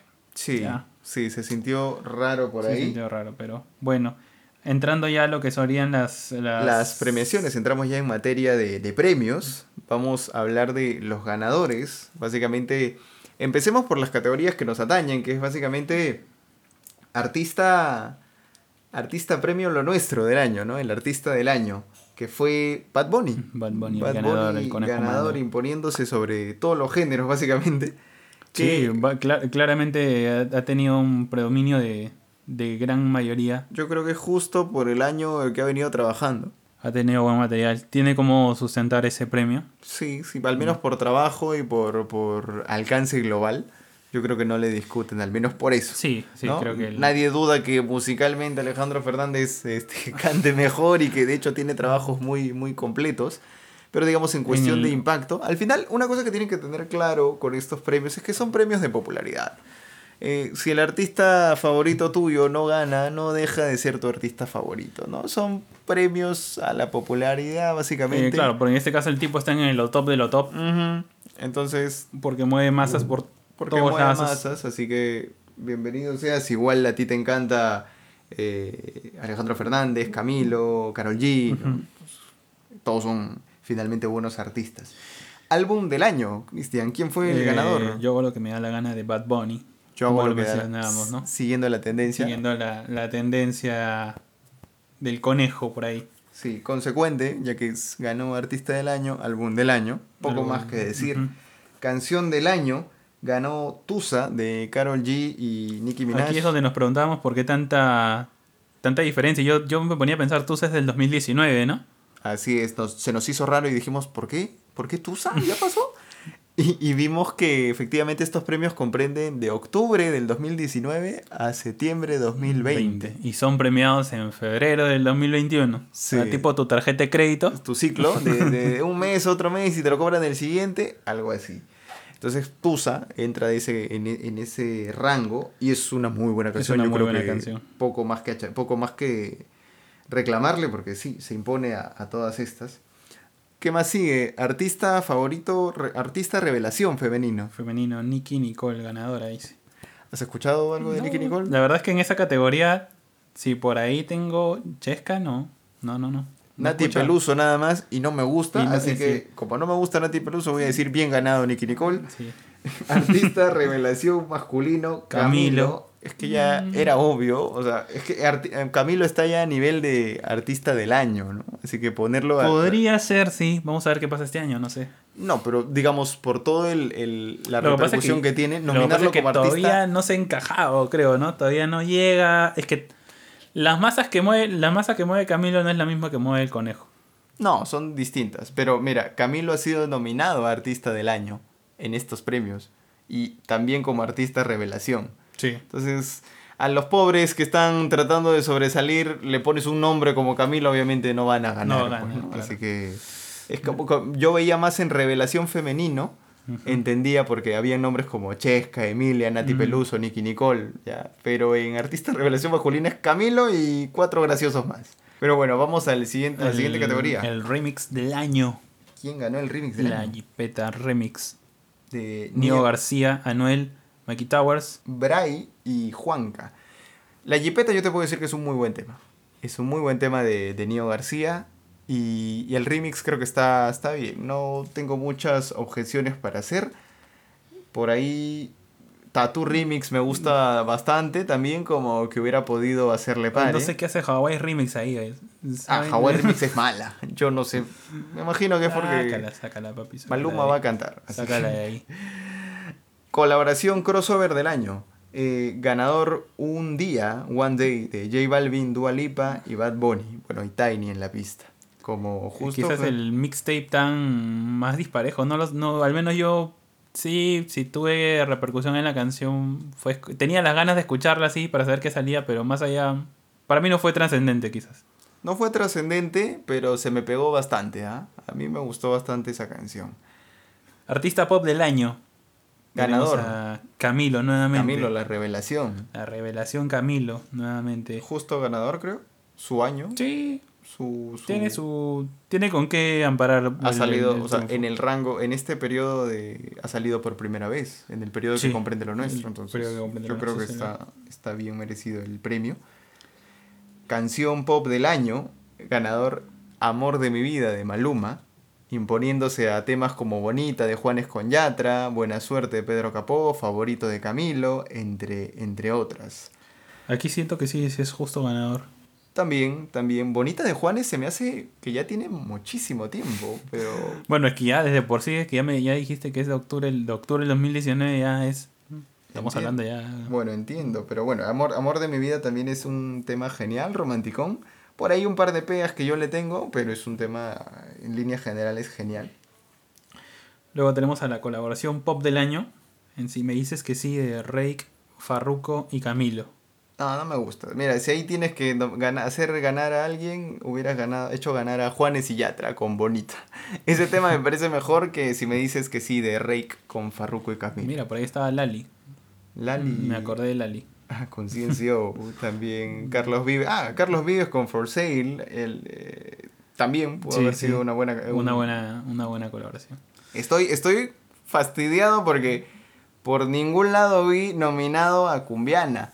Sí. Y según las reglas de esta premiación, sí, sí formaba está dentro parte, del- sí está dentro del rango, así que ni siquiera en Tropical. E- Ese es la- lo que más me Oh, indigna de esos premios. que están ahí nominando, ¿qué pasa? No sé. No sé, pero lo que más me indigna de esa premiación es que, que no, no, no esté Cumbiana de Carlos Vives, ¿no? Me parece una canción que echo, eché en falta. Grupo o dúo pop del año. Ciencio. Ciencio, que ¿te, te parece justo ganador? ¿Qué más tengo ahí, no? Cali Sí. el Dandy, tienes a Jesse Joy, Mau y Ricky, Rake. Por ahí Sí. que me gusta más Mau y Ricky, pero Ciencio Sí, se está, sí, siento que está sí, metiendo Te punche. iba a decir lo mismo de Mover que pero siento que este- el punch va más por, por CNCO. Así es. Álbum pop del año, ganador por primera, vez, de Camilo, ahí- imponiéndose también entre... Ahí, ahí sí creo que no hay. Yo te puedo decir que me gusta mucho más Futuro que pasado, de. Juanes, pero por primera vez es un discazo, así que Sí. También no, no... no Merecedor. le- merecedor. Nuevamente canción del año pop balada. Ahora ya no es pop solamente, Es sino pop balada. Y es Nuevamente, amor de mi vida. Amor de mi vida otra vez Maluma, llevándose otro premio. eh, ganador también merecido. Artista femenino del año. Así, aquí sí no hay discusión, creo, ¿no? No hay, no discusión. Sí, Carol Eh, G. Sin que me des tú la lista, yo te digo Carol G. Mira, con sencillos y sin disco ha hecho No- un añazo. No, ¿no? hay artista que haya destrozado tanto como, como Carol G. Como Karol G. Solamente con, lanzando sencillos. Aquí es donde descubrimos que Paloma Mami estaba nominada a Artista Femenina Artista del femenina Año. del año. Y a raíz de esto descubrimos su existencia. Y Queen estaba también. Y Queen, que esto siento que es una nominación más de consideración porque no ha tenido Mm, temas. No, no, sí. Ninguna se acerca a Carol G, esa es mi, mi conclusión. Ni una se acerca siquiera. Eh, artista masculino del año, Bad Bunny. Nuevamente. Con llevándose nombres- el premio con. Ahí sí, ahí sí hay nombrecitos pesados. Aquí estamos ya en la categoría urbano y sí, imponiéndose a Anuel, Daddy Yankee, Yankee, Farruko, Farruko. J Balvin, Ma- Maluma, Ozuna. Sech. Entonces, nombres pesados y de todos sí, creo que no hay duda. Bad Bunny es el artista que más... más Canción del año urbano. La difícil. Acá me quedo como que. Me- se me hace... se- a la difícil es un tema que me gusta, pero es bien flojo en el disco. Pero. O sea, para el disco está bien. Cuando haces el análisis del disco ya. Sí, ahí sí. queda. Pero para llegarte a la canción del año. Es más, de yo hago lo que me da la gana y mejores canciones de reggaetón Sí. o de urbana, urbanas. Urbana, ¿no? Eh, entonces, Mira, si es que por, por popularidad fuera también. repetías con Tusa, creo. es- repetías con Tusa y hasta por ahí Hawái le hacía la mecha. Hawái, eh, sí, sí, sí. Yo creo que aquí ya no hay mucho. Eh, tienes Fantasía de Osuna, Key de Anuel, Morado de J Balvin, Muévelo de Nicky Jam Daddy Yankee, que tire pa'lante de Daddy Yankee, wow, qué antiguo. Ritmo de Black Eyed Peas con J Balvin. Yo creo que podía haberse repetido Tusa, pero ya se fueron por esto de vamos a repartir premios entre todos. pero siento que la difícil aquí... Es que lo que pasa es que justamente la que viene se la lleva Tusa. Que es... Colaboración del año urbano. Es la colaboración del año. Entiendo que por eso no puedo repetir. No puedo repetir. Yo siento que si quieres ser consecuente, premias a la misma canción dos veces, porque eso te demuestra que efectivamente es la canción del año. Pero bueno, es nominar. Eh, ganó la difícil en la anterior. Colaboración del año, como dices, Tusa de Carol G con Nicki Minaj. Muy buena canción. Muy buena canción, no, no hay, hay, poco que decir. Álbum del año urbano. Ganó Yo hago lo que me da la, gana, de Bad Bunny. Nuevamente está Bad Bunny ganándose el, otra vez, sí, destronando a. O bueno, quitándole la, la presea a One of One de Sech, Colores de Balvin, Nibiru de Osuna. Papi Juancho de Maluma. Papi Juancho no debería estar nominado a nada. lo digo y lo firmo. Lo, lo reafirmas. Lo reafirmas. Canción del año. Pop urbano. Pop o urbano pop. Otra vez, si me dices que sí. Rick Farruko y Camilo. Mm, los dos hacemos a la vez. Creo que de por sí para el periodo las canciones están bien feas. TBT, de Yatra no está muy buena. Si me dices que sí, eh, me quedaré contigo de Pitbull. Casi ni tuvo repercusión. Me gusta de Shakira y Anuel. Mm, entiendo por los nombres. Y Honey Boo de CNCO con Nati Natasha. Bueno, aquí la verdad ninguno de mis temas. Siento que había mejores temas para sacar del urbano. Siento que hubieses, hubiesen emitido la categoría, ¿no? No, es que sí habían temas, pero creo que la selección ha estado mala. Pero bueno, vamos a. Canción. Del año, Urbano Trap. Trap. Urbano Trap. Trap, ojo, Trap. Y, ganador. Y ganador es Bad Bunny con Vete. Totalmente sacado de. De onda. De cualquier lado. De contexto, de, no sé. Sí, porque esa canción no es trap. Vete no es un trap, Vete es una canción urbana eh, más tirada para el reggae pop. puede ser, ¿no? Y no me pareció, si es que por ahí urbano trap, yo le daba el chance a Medusa. O sea, tú no puedes poner el, eh, algo que es muy marcado. El trap no tiene la base del pacumpa del reggaetón. Ni, intenso ni suavecito, no lo tiene. Entonces, Vete sí lo tiene, así que no es una canción de trap. Yo, como tú dices, se lo hubiera dado a Medusa. Medusa, tal cual es un tema que, tuvo bastante alcance. Así que eso hubiera sido mi opción. Vete ni siquiera hubiera estado nominada. No, le veo sentido. Pero bueno. Llegamos a, las categorías, a las últimas categorías, a las categorías tropical. Artista tropical del año. Tenemos como ganadora a Romeo Santos. Es aquí donde yo digo, donde decimos. Me molesté. Me molesté de ver que ganó Romeo Santos. ¿Por qué? No puede ser posible que Romeo Santos haya ganado cuando has tenido Cumbiana, uno de los mejores discos que salió el año pasado, que podría haber entrado fácil como tropical. Eh, y, ¿no? y, ahí está, y está como artista está Carlos Vives, entonces no puede ser que él no gane, o que no gane como, como artista, digamos, tropical del año. Es, Eso es una injusticia. Me parece una injusticia, y ya si no querías Carlos Vives, también, y querías incluir la bachata, también tienes a Juan Luis Guerra, que Juan Luis Guerra también ha sacado un disco, o sacó un disco también muy bueno. Entonces, Romeo Santos no me parece muy, merecedor. Muy injusta, muy injusta esa categoría, pero sé que dije que los premios no importan, pero en este caso sí me importan porque no es justo. Y vamos a la última categoría que es canción tropical del, año. Y el ganador es la mejor versión de mí, de Nati Natasha con Romeo Santos. La canción es muy buena eh, por sí sola, siento. Me gusta más la balada que la bachata. La mejor versión de mí es potente canción de Nati Natasha. Sí. Y siento que al menos aquí debiste haber puesto una canción también de Carlos Vives. O Bugalú Supreme es una canción que me gusta mucho, está nominada, pero no siento que era categoría premio. Pero sí algo de Carlos Vives, Juan Luis Guerra. No, no. me convence Algo de los artistas que tienes nominados, ¿no? Sí, sí. sí, aquí han sido premios para Romeo Santos y no siento que hayan sido bien, bien puestos. Siento que no ha tenido más allá de, obviamente, es un artista que siempre va a estar en el Oye, en Tropical, si no hay, y si no lo, no lo consideras ahí, Romeo Santos se queda sin género, ¿no?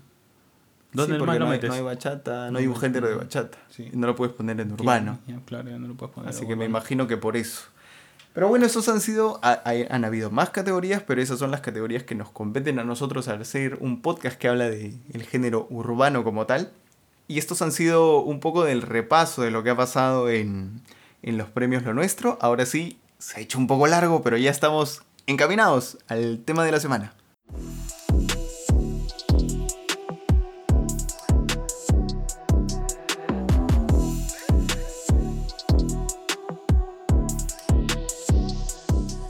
Y bueno gente, luego de un largo repaso a las últimas noticias de la semana, estamos ya aquí en el tema principal.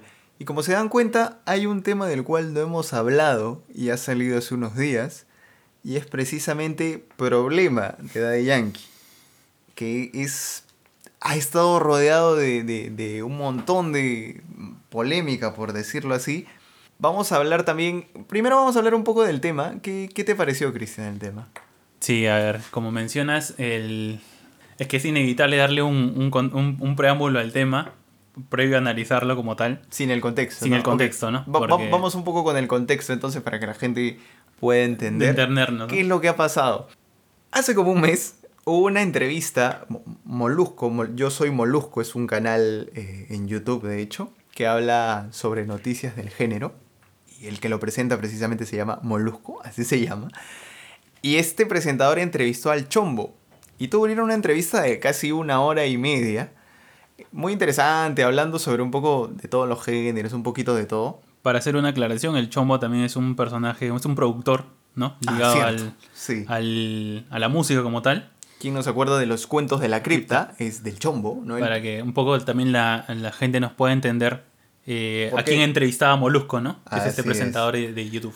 Así es, es, el chombo tiene pues estos éxitos como Dame tu cosita, ¿no? Este, eh, Las chicas quieren chorizo, El cubo de leche, estos tipos canciones noventeras. Es un tipo ya con, sus añitos y mm, tiene reconocidos éxitos a nivel musical. Sí, precursor también, entre otros, de, de, lo que es el reggaetón, pues, ¿no? De lo que se bailaba en su momento. Sí, claro. Así que lo entrevistó y en una de esas declaraciones se le ocurrió, bueno, Molusco le preguntó ¿Tú qué opinas del reggaetón de ahora? Pues no el reggaetón que se hace actualmente. Y la respuesta del chombo fue así concisa, definitiva, directa al punto. Es, al latigazo. Te voy a decir algo que no sé si tú no estás enterado o el resto de compañeros no has enterado, que es el reggaetón ya murió hace muchos años. Ya no se hace reggaetón. Lo que se hace actualmente no es reggaetón. Y le explicó y le lanzó un montón de de pruebas de por qué él Un consideraba par de por ahí, ¿no? sí de que ya no se hace reggaetón. Lo que se hace ahora es cualquier otra cosa. No, no le puso nombre o se lo, se lo dejó así como urbano. ¿qué trajo esto? que parecía una entrevista normal. Hecatombe en Puerto Rico, podcast por todos lados hablando que Chombo está mal, que si el reggaetón ha muerto, que no ha muerto, entrevistas acá, productores diciendo sí, ya murió, lo de ahora, lo que ahora hacen son pop, todos son unos poperos. El mismo Molusco se agarró ese tema para seguir haciendo podcast sobre sobre ese eje y llamando a productores y, a la gente del medio, ¿no? Y no solo él, sino muchos canales de, de, YouTube dedicados a esto entrevistaban productores por aquí, productores por allá. ¿Tú qué opinas? Sí, el reggaetón ha muerto, la esencia ha muerto, sí, lo, que, lo de ahora es pop. Y básicamente lo que empezó con una opinión se terminó escalando un poco más y, y ya era Puerto Rico defendiendo su bandera. Sí. Porque precisamente habían varios productores que o artistas que decían es que no, no me vas a decir a mí yo he estado en este negocio por 16 20 años hablando o haciendo reggaetón en sus inicios y no me vas a decir que lo que hago ahora ya no es reggaetón no entonces se formó todo ese bolondrón y bueno en este contexto hubieron contestaciones de todo tipo videos por aquí videos por allá incluso el chombo dio una respuesta a todo eso y todo parecía haberse calmado, parecían ya haberse puesto los bandos entre los que decían que el reggaetón había muerto y el reggaetón este, seguía vivo. Por ahí alguien seguía destilando una que otra cosa, ¿no? Se dieron algunos productores que están detrás de la producción, bueno, valga la redundancia, están detrás de la, del producto musical como tal, a, defenderlo, ¿no? Defenderlo con todo. Oye, ¿sabes qué? Esto es lo que hacemos, ¿no? Sí. Sí, se pusieron un poco celosos con sus cosas. Y yo creo que más del lado pasional, porque, claro, le dices a alguien que viene trabajando desde los 2000 en el reggaetón, oye, lo que tú haces ahora no es reggaetón, y se pusieron todos saltones, pues, ¿no? Pero todo este, esto tuvo el acabose cuando Daddy Yankee, pues, metió su, su, su, cuchara también, o quiso conversar, Y lo que hizo fue, puso un tweet, lo que no, el reggaetón no muere. Lo que muere son los artistas o los intérpretes. Y los productores, ¿no? Eh, los productores. Y a mí excluyanme de esa lista. de esa ¿no? lista. Y acto seguido desactivó su cuenta de, de Instagram. Y todos se emocionaron porque ¿por qué la ha desactivado? ¿Qué ha pasado Daddy Yankee? ¿Por qué puso es- eso en su Twitter y ahora desactivado? Seguro se viene una tiradera para el chombo, se viene eh. todo el tema. Y acto seguido empezaron a salir los promocionales de lo que sería el problema. ¿No? El problema básicamente, que justo todo este promocional vino después de Premios Lo Nuestro. Sí. Porque ahí la- los promocionales de Yankee fue, bueno, ya me divertí, ya hice mi canción eh, de vuelta para la vuelta, pero ahora me pongo para el problema, su hashtag problema. Y empezó a ticiar todo este embrollo de, de que volvía el reggaetón, inclusive sus promocionales decían, por ahí me dijeron que el reggaetón está muerto, ¿no? Si es así, Sí. yo lo revivo. Entonces, todos estábamos emocionados, mordiéndonos las suyas y dijeron, chombo, ya E- te... esa- es la razón de por qué te, te presentamos el contexto, porque él decía, no, ya, o sea, ya sa- saquen todo, ¿no? O sea, que el bando del chombo y está Yankee por un lado. como los Avengers, así Avengers Assemble, y todos mordiéndonos las uñas y ya fuiste, chombo, te fregaste, chombo. ¿Qué hiciste, chombo? Sí, y entonces eh, Daddy Yankee se activó, ¿no? Creó un hype terrible, ¿ah? Creó un hype terrible. Yo estuve, me acuerdo, desde 11 y 58, estaba ya actualizando para tratar de ver el, el tema, eh, ni bien saliera, escucharlo, perdón. Y se había creado todo un, un contexto, ¿no? Que si el video aquí, que si el video allá, que si remembranzas. Por ahí estaban lanzando fragmentitos de sus canciones antiguas. Recordemos que Yankee viene cantando desde los 90, ¿no? Sí, clarísimo. Y, y veíamos que to- toda la mezcla era perfecta, ¿no? Reggaetón, acá remembranza, esto, que el otro, Flavia Laos por un lado. Yo me, yo me imaginaba en todo ese contexto, del otro lado de la, del otro lado de la ventana, al chombo tomándose un café. Sí. Esperando a qué sale. Espera- Esperando a ver qué sale. O sea, esperando si que me sale. quieres responder, te estoy esperando. Estoy esperando Sí. tu respuesta. Y la respuesta de Yankee fue El Problema. Una canción rara. Yo hago esta, esta pausa porque es un poquito rara. A ver, la respuesta de internet no te podría decir que es negativa en sí. Pero los comentarios fueron como que, Yankee, esto no es reggaetón, esto es pop. Que ahorita vamos a hablar si sí o si no. pero- Literal, literal eran así, o sea, oye, ¿qué fue? Ahorita, ahorita vamos a hablar un poco lo que consideramos En nosotros. el contexto, ¿no? Pero básicamente los comentarios era, esto no, es, esto no es reggaetón, esto es un pop, ¿qué, qué es esto? O sea, para esto no haces tanto hype, no, no es justo, me siento estafado. Porque los últimos 20 segundos eran Yankee, nos fuimos hasta abajo y venía reggaetón como Y tal. Ahí venía recién. Y la gente se. No se le fue encima porque tampoco es que la canción sea mala ni que esté dislikeada. Simplemente es que vendes algo de una forma y la gente. nos no vendieron los- humo. Y la gente no lo sintió. No voy a decir si eso o no, pero la gente no lo sintió como tal, ¿no? Esto conllevó a que, bueno, Rafi Pina, su actual manejador, lo reconocerán entre otras cosas porque es pareja de Nati Natasha, eh, también contestó, dijo, oye, usted, gente, ustedes están locos, ¿no? Si ustedes creen que esto no es reggaetón, ságanse, no, no los quiero escuchando mi canción, ¿no? No, No. escuchar- no los quiero escuchando esta canción. Ustedes si quieren escuchar reggaetón, vayan a escucharse su canción antigua, su canción, vayan a sacar su cuchillo, escuchen sus canciones. pistola, no sé qué dijo. Y es como llevando la discusión un poco al ridículo, lo cual no tiene sentido porque una canción puede ser reggaetón pesado Creo y que no es- necesariamente ser de maleantes. Que ese tipo, eh, muy bien me, me diste el ejemplo la última vez cuando me dijiste, se agarró del comentario más estúpido en redes Sí. para boicotear lo que él suponía de la defensa de su género. Sí, porque había gente que le decía, ¿no? Este, yo, yo esperaba que era un- que eh, la gente esperaba Yankee, yo esperaba que saques un Somos de calle, ¿no? Yo esperaba que saques un reggaetón de verdad. Y claro, Pina se puso a contestarle a ellos. Pues no, eh, ¿Quieres esto? No. ¿Quieres esto? ¿Cómo vas a querer un Somos de calle, no? Este, no, ahí nomás vayan a escuchar eso, sus canciones de los 2000 con su cuchillo, ¿no? Y salgan a, ¿no? a guiarse de maleantes. Y no, eso no era lo, lo que, lo que esperábamos, ¿no? Lo que pasa es que esperábamos un reggaetón más, más conciso, Más más, más, sí, más perreador. Y no fue con lo, lo que trajo, ¿no? Yankee también puso su, en su post en Instagram que decía, ¿no? Al, al que inventó la fórmula le vas a decir cómo crear la medicina, ¿no? O sea, como diciendo, gente, ustedes no saben nada, si yo estoy acá desde los noventas, yo digo que esto es reggaetón y esto es Ese reggaetón. Pero no es así. Entonces, eh, ahorita llegamos a esa parte, pero el punto es que se formó todo este bolondrón. La canción, como te digo, no es mala, no es que haya reventado en dislikes, de hecho a la gente le gusta, pero de hecho los comentarios eran bastante curioso porque dentro de una fanaticada un poco más, este, generalmente en internet hay mucho hate, mucho troll. Sí. Pero los comentarios no eran así de, vete a la mierda, Yankee, es horrible todo lo que has hecho. No, los comentarios eran, Yankee, me gusta, sigue siendo el mejor de todos los tiempos, pero es que esta canción no era lo que esperaba, esta canción no es reggaetón pesado.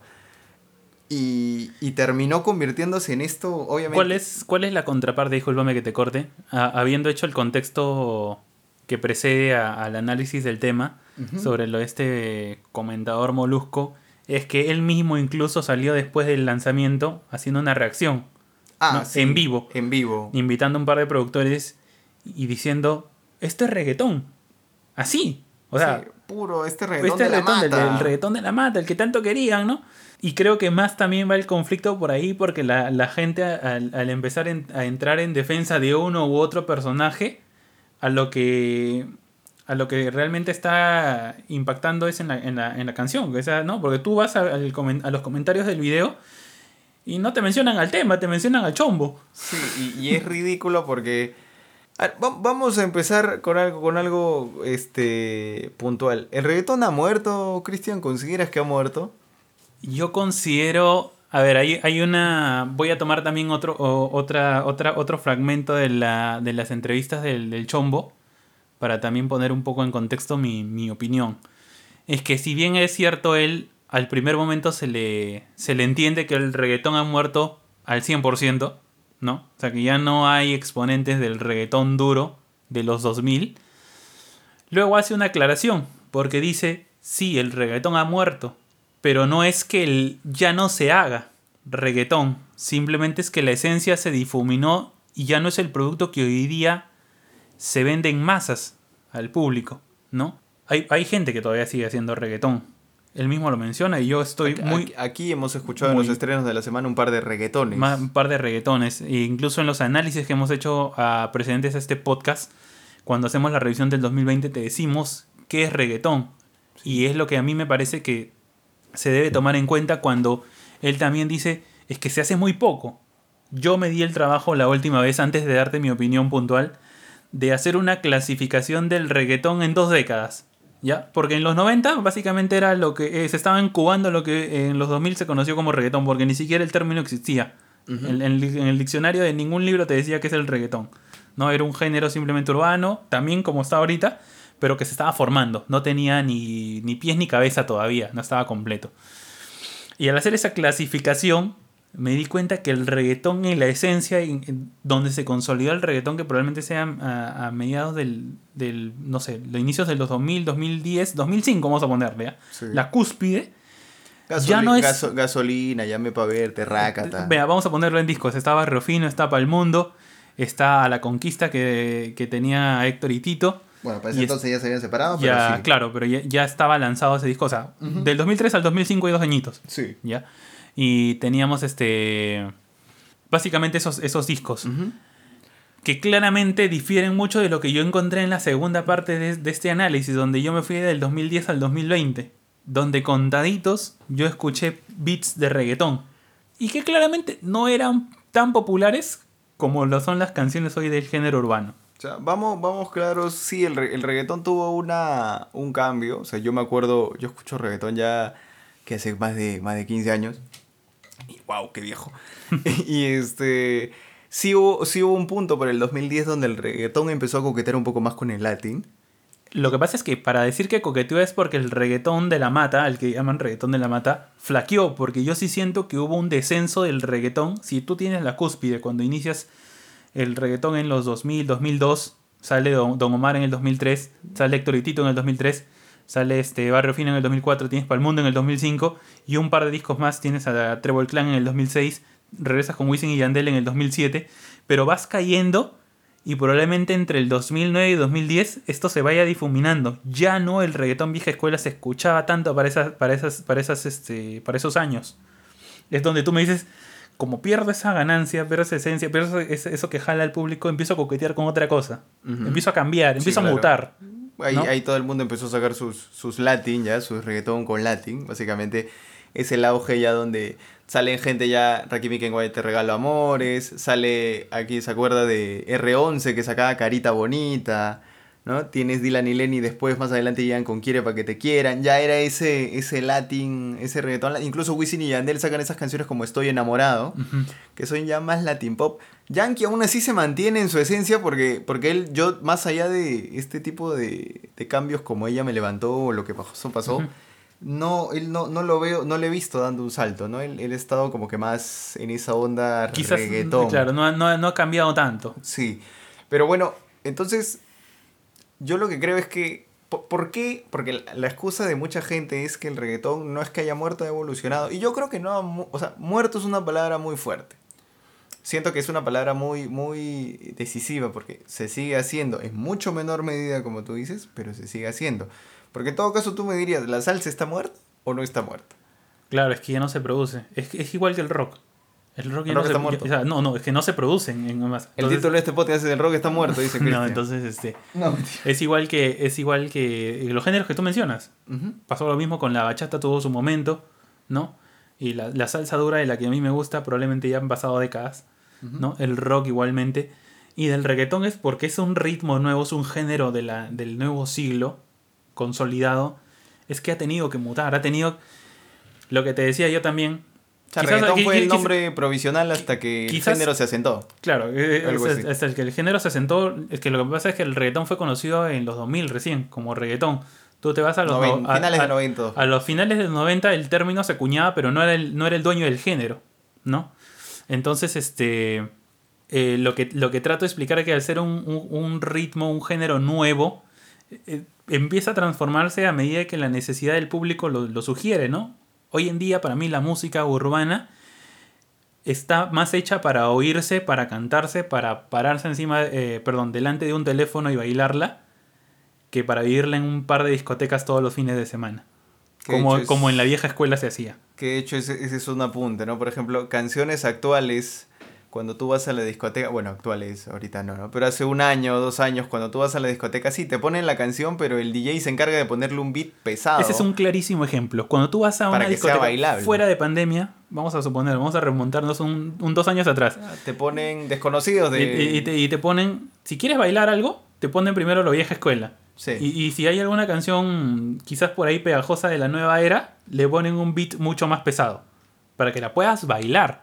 Porque para mí la música hoy en día es tan comercial que está hecha para escucharse y para referirse en un, en un challenge nada más. Pero ahora, ¿eso consideras que es malo? Yo, porque a mí, yo entiendo esta discusión de si el reggaetón ha muerto, que sí es o no reggaetón, pero la verdad es que a mí me gusta el punto en el que ha llegado el reggaetón ahorita, o reggae pop, o como quieras llamarle. Me gusta más. O sea, sí, disfruto mucho, disfruté mucho Llamé para verte, disfruté mucho Rakata, pero si recibí también el coqueteo con otros géneros fue precisamente porque porque habíamos llegado a un punto en el que estábamos estancados, se, se sentía muy repetitivo, muy monótono y ya no ofrecía mucho. Siempre, siempre te he dicho, el reggaetón a nivel lirical no te ofrece tanto. Entonces, si el ritmo ya se hace repetitivo y la letra también, yo por eso te digo, recibí bien ese coqueteo, porque me dieron algo fresco, algo distinto. Eventualmente se fue yendo, ya no es tanto latín, tú escuchas cosas como Mau y Ricky, cosas de, de Sebastián Yatra, no es latín per se, tampoco es reggaetón per se, a pesar de que tengan el beat marcado. Y entonces se, se transformó en algo nuevo, o sea, e- ese, todo ese camino yo, yo lo recibí bien. Por eso es que ahora cuando artistas como Joel y Randy sacan Viva el Perreo, Bad Bunny sacó Yo hago lo que me da la gana, se recibió tan... O sea, la gente se emocionó cuando saca, escucharon Zafaera, porque ya no es así este tipo de reggaetón, porque este, este reggaetón ya se había quedado atrás y traerlo fue algo, algo chévere, algo nostálgico. Entonces quedó como un detalle. Pero algo que mucha gente, por ejemplo, se pregunta es, ¿por qué si las canciones de ahora que yo escucho desconocidos, o yo escucho algo de J Balvin, suena el, el pacumpa fuerte, ese pacumpa que tiene el reggaetón, ¿por qué no es reggaetón si sigue teniendo ese pacumpa? Ya, lo que ¿Por pasa es sigue que- siendo, ¿Por qué es otro género? Ahí sí voy a coincidir mucho. Este, claramente estoy tomando muchas referencias de lo que mencionó el, el Chombo. Y es algo que yo también particularmente me he tomado el tiempo de hacerlo. Es que siento que ese, dem- ese dembow, el dembow es el nombre del ritmo, ¿no? Del famoso pacumpa, pacumpa, ¿no? Entonces, este... ya no pertenece al reggaetón como tal. Cuando tú me dices el reggaetón mutó, sí, pero si se mutó o evolucionó, o llamémoslo como quiera, porque el reggaetón, si, si fuera la matriz, es lo mismo que el rock, hubiese, se hubiese subdividido en otros géneros, ¿no? Pero ahora no, pasó al revés, el, lo urbano se tragó al reggaetón. Y al tragarse el reggaetón se, se, llevó, tragar, discúlpame, es, algo muy grotesco, pero te voy a decir tragar porque se llevó consigo el, el pacumba que caracterizaba al reggaetón, ¿no? Entonces se adueñó de ese, de, ese, de ese beat como tal y lo adecua a su antojo. Es Tú mañana escuchas un latín y escuchas un Eso es por eso, es por eso que hablamos, por ejemplo, canciones como. Hay una que es de Rake con Maluma que se llama Amigos con Amigos Con derecho. Tú, Amigos con Derechos, le quitas el. Amigos con Derechos tiene pacumpa de, de reggaetón así pesado, ¿no? Tú le quitas eso y sigue siendo una canción. Y, es un pop. Es un pop. Porque tú le cambias el beat y tumpa, tumpa, ¿no? Tranquilamente puede ser un, ritmo, un pop movido nada más. Entonces, en ese sentido, esa canción técnicamente no es reggaetón. No es reggaetón. Es que ni siquiera todo lo que tiene el Pacumba debería. O sea, yo no puedo ser tan juicioso ni tan crítico al decir que. No, ya no se hace reggaetón aquí, no, porque si no, no estuviéramos hablando de los ejemplos que mencionaste, ¿no? Y así como hemos mencionado algunos temas en las noticias de, de la semana, que tienen un beat bien marcado, ¿no? Y ahí teníamos, habíamos mencionado muy clarito a Uro y a Rome, que son uno de los productores que tú mencionaste que llevan 15 o más años quizás en la industria. Y que antes eran otro dúo, pues estaba Montserrat, y de ahí pasó a, de Urba, pasó con Rome, y ahora son los, los Cebolleda. Y así como ellos, hay un montón de gente. Pero ¿qué pasó también con esta gente que producía reggaetón? ¿No? Con, con no sé, pues este, estamos hablando de Nelly, Nesty, y no, entonces este, estamos, tenías a Die Blas, tenías a quién más. A Rafi Mercenario, tenías un montón. Tenías, tienes un montón, ¿no? Este, Playero se convirtió en, Majestic para adecuarse al reggaetón de ese tiempo porque él era noventero. Pero lastimosamente esa gente muy poca viajó a esta nueva era. Porque dejó de hacer ese, ese, ese, ese beat tan power, ¿no? Quizás si mencionamos a Urba es porque eh, sigue manteniendo ese... ese, de, los pocos productores que siguen. Entonces, y mantiene un híbrido, porque ni siquiera yo lo consideraría hasta su, su, su power un poquito más chill de lo que hacían en la década pasada, ¿no? Pasada, incluso pasada, porque ya estamos en 2021. Todo este contexto te lo digo porque para mí no todo eso se debería llamar reggaetón. Yo sí soy muy defensor de que el reggaetón vieja escuela, lo que, lo que, lo que caracterizaba este ritmo, es 50-50 el beat marcaba el 50% y lo que le llaman los boricuas el delivery, el otro 50%. Es la forma de cantar. La forma de cantar, ¿no? Porque cuando tú me, dices ahorita, ¿y qué pasó con...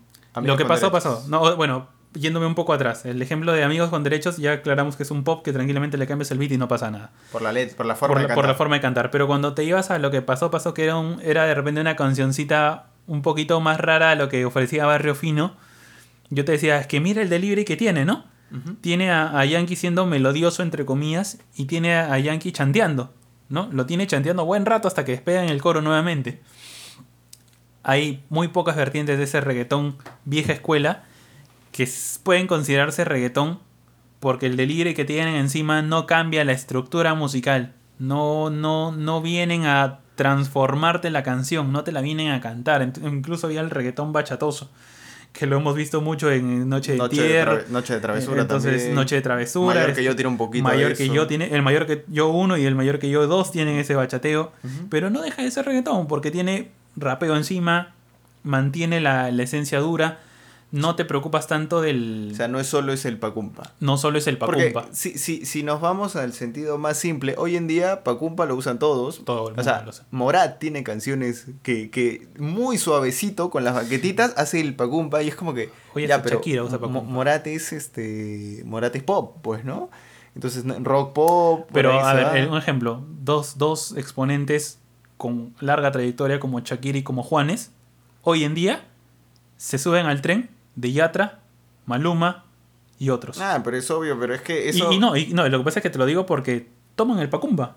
Sí, claro, tú comparas, qué sé yo, Juanes con Adiós le pido y, Juanes con Bonita. Entonces, eh, no. Pero dentro de todo, o sea, mantiene su esencia. O sea, Juanes o sea, no hace reggaetón, se sigue, sigue manteniéndose con su esencia. no, dejó la guitarra, no, no sigue jugando con sus instrumentos y su, y su, origen, ¿no? Carlos Vives igualito. Eh, Carlos Vives es otro ejemplo. Pero tú lo metes a la bolsa del urbano, porque está con Yatra. O está, la, está otro artista está jugando con alguien del medio, en realidad. ¿No? Entonces, lo tienes que meter a esa bolsa de urbano. Hemos escuchado ahorita hace un momento las premiaciones de Premios Lo Nuestro. No hay reggaetón. Y no hay reggaetón, todo es, Es urbano, urbano. Todo es urbano, el 98% es urbano. Y por ahí desligas algo porque simplemente ya no cuadra, ya no lo puedes forzar tanto, ¿no? Y metes a Camilo, metes a, a Noel, metes a Osuna, metes a Balvin, metes a Maluma, metes a Shakira, metes a Juanes, metes a Yankee. Sí. Entonces, Todos hasta el mismo misma. Yankee está metido en, lo- en el género urbano, ¿no? A pesar de que intentó, eh, para él, entre comillas, salvar el. o, o colocar el nombre del reggaetón en, en la casilla que corresponde. Que no ahora, fue así. ve- volviendo a ese tema, ¿tú consideras que problema el tema nuevo de Yankee es o no es de reggaetón? Yo considero que sí es. Eh, yo, bueno, lo que pasa es que sería muy, sería muy, como tú dices, no muy, muy, muy decisivo decir que no es reggaetón, pero no es el reggaetón en todo caso que yo esperaba. En todo caso es eso, o sea, si tú le quieres contestar, bueno, no es que le quieras contestar al ¿Sabes chombo, por qué? pero ¿Sabes por qué? Discúlpame que te interrumpa, porque quiero aclarar esto es porque, como te he mencionado un- hace un ratito, la fórmula es 50 de libre y 50 bit. Lo que tiene problema es un buen beat. Incluso el beat de los últimos 20 segundos es mucho más rico siendo reggaetón. Pero el de libre que tiene encima de Yankee es muy comercial. Y ya no, ya no lo vuelve un reggaetón de la mata, como lo llaman allá. Sí, el, el problema, como te digo, creo que es. No, no es que le quieras contestar al chompo, pero si sabes que todo este escándalo es porque dicen que el reggaetón ha muerto. Y tú tienes en tus manos la posibilidad de hacer un reggaetón pesado. Que Yankee lo ha hecho. Shaky shaky, que tire para adelante. ¿No? Si, si tienes la posibilidad. Hasta dura sin ser reggaetón, es un buen palo. Sí, eh, exacto. Dura, Dura tiene más de reggae y de dancehall Que- que otra- que reggaetón puro, ¿no? reggaetón puro. Pero entonces, si tienes en tus manos esa posibilidad y, y haces tus promocionales de dicen que el reggaetón ha muerto, yo lo voy a revivir, que, que- que aquí lo que ha muerto son los exponentes, yo, yo voy a hacer. Y sacas el problema, que es una canción que está bien, pero para Yankee no te puede. Siento que Yankee no se puede permitir tener una canción que esté bien. Tiene que ser palo. Porque Yankee está acostumbrado a lanzar palo. Lo que pasa es que seguramente hasta ese punto sí va a ser un palo. Porque ya he visto, este, he visto mucha Pero promoción es, del, del es video. un palo porque va a ser Yankee. Yankee Porque canta el arroz con Yankee- es que- leche. que por eso te digo, es que si tú me dices eso, lo que, te, lo que también habíamos mencionado, mencionado en su momento, ¿no? Si Yankee, siendo Yankee, sabe que así meta cualquier cosa en su baguette de canciones, va- no va a pasar nada. ¿Por qué sabiendo que una canción no le va a sumar ni le va a restar popularidad? ¿Por qué no se trajo de nuevo ese reggaetón que tanto quiere defender? Más que nada, claro, más que nada por la gente, ¿no? Porque, como te digo, si, quizás si no hubieras aprovechado todos estos promocionales, si no dijeras, mañana sale o mi estrategia es sacar el problema, Sí. la gente lo hubiera recibido chill. Pero el problema es que haces todo este contexto de voy a revivir el reggaetón y pones eso, compartía memes de Yankee dándole la mano al reggaetón de la, saliendo de la tumba. ¿no? Y es como que aquí está el verdadero, la esencia pura. Y al menos búscate el beat más suavecito, al menos búscate un beat más duro. Más duro, ¿no? Este claro. tema está producido entre otras personas por BK y por Justin Quiles, pero al menos tráete al menos unos conocidos con los que ya has trabajado, Urbi Rome. ¿no? Es que justo Urbo y Rome pusieron esto, un post diciendo, está bien, tú vas a producirte los reggaetones, el reggaetón que me estás trayendo en Miami. Papi, los reggaetones más duros están en Puerto Rico. Claro. Porque es una clara alusión a lo que están haciendo. Para ellos no es reggaetón. Incluso, el- eh, regresando al contexto, es que el Chombos, eh, el día de hoy creo que fue, te salió con unas historias en Instagram, Ah, en su carrito, en las calles de, de- Su- no sé su- si era Nueva York, no sé qué dónde su era. respuesta indirecta fue de este, California, perdón. Este. No, no, no habló nada. No habló nada. Simplemente él estaba en un carro, en un auto, mandó Escu- cuatro historias y escuchando Cuatro reggaetones. cuatro reggaetones duros. Sí, es- Durísimos. Sí, entre otras cosas de algo con Tego, algo coñejo. ¿no? Entonces, Héctor el Father. Héctor el Father. Entonces, mezclando, mezclando un poco. Básicamente, esa fue su respuesta. Esa fue su respuesta. Sin palabras te dijo. Es una "Mm, reggaetón. Es una reggaetón. Este es el Eh, esto, lo esto es lo que yo estoy. Esto, esto para mí es reggaetón. Lo que estoy escuchando ahorita. Pero ahora, el, el tema entonces principalmente ya va por un tema más pasional porque es como tú dices, el, el, o lo que yo entiendo, mejor dicho. Me dices que el, el urbano terminó absorbiendo al reggaetón. En vez de que el reggaetón se ramifique y salgan subgéneros como en el rock, que tienes hard rock, que tienes metal, metal. heavy metal. El mismo metal tiene heavy metal, thrash metal, death metal, tienes grunge.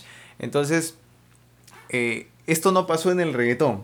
¿Por qué? por qué? O sea, mi- eh, lo- cuando yo escuchaba, eh, cuando yo escuchaba todos estos argumentos, yo lo que decía es, si el, si el rock tiene sus divisiones, ¿por qué el reggaetón, salvando las distancias abismales, todos estos reggaetones más suavecitos, reggaetón pop o reggaetón melódico, no, no son divisiones de un mismo género, que es el reggaetón.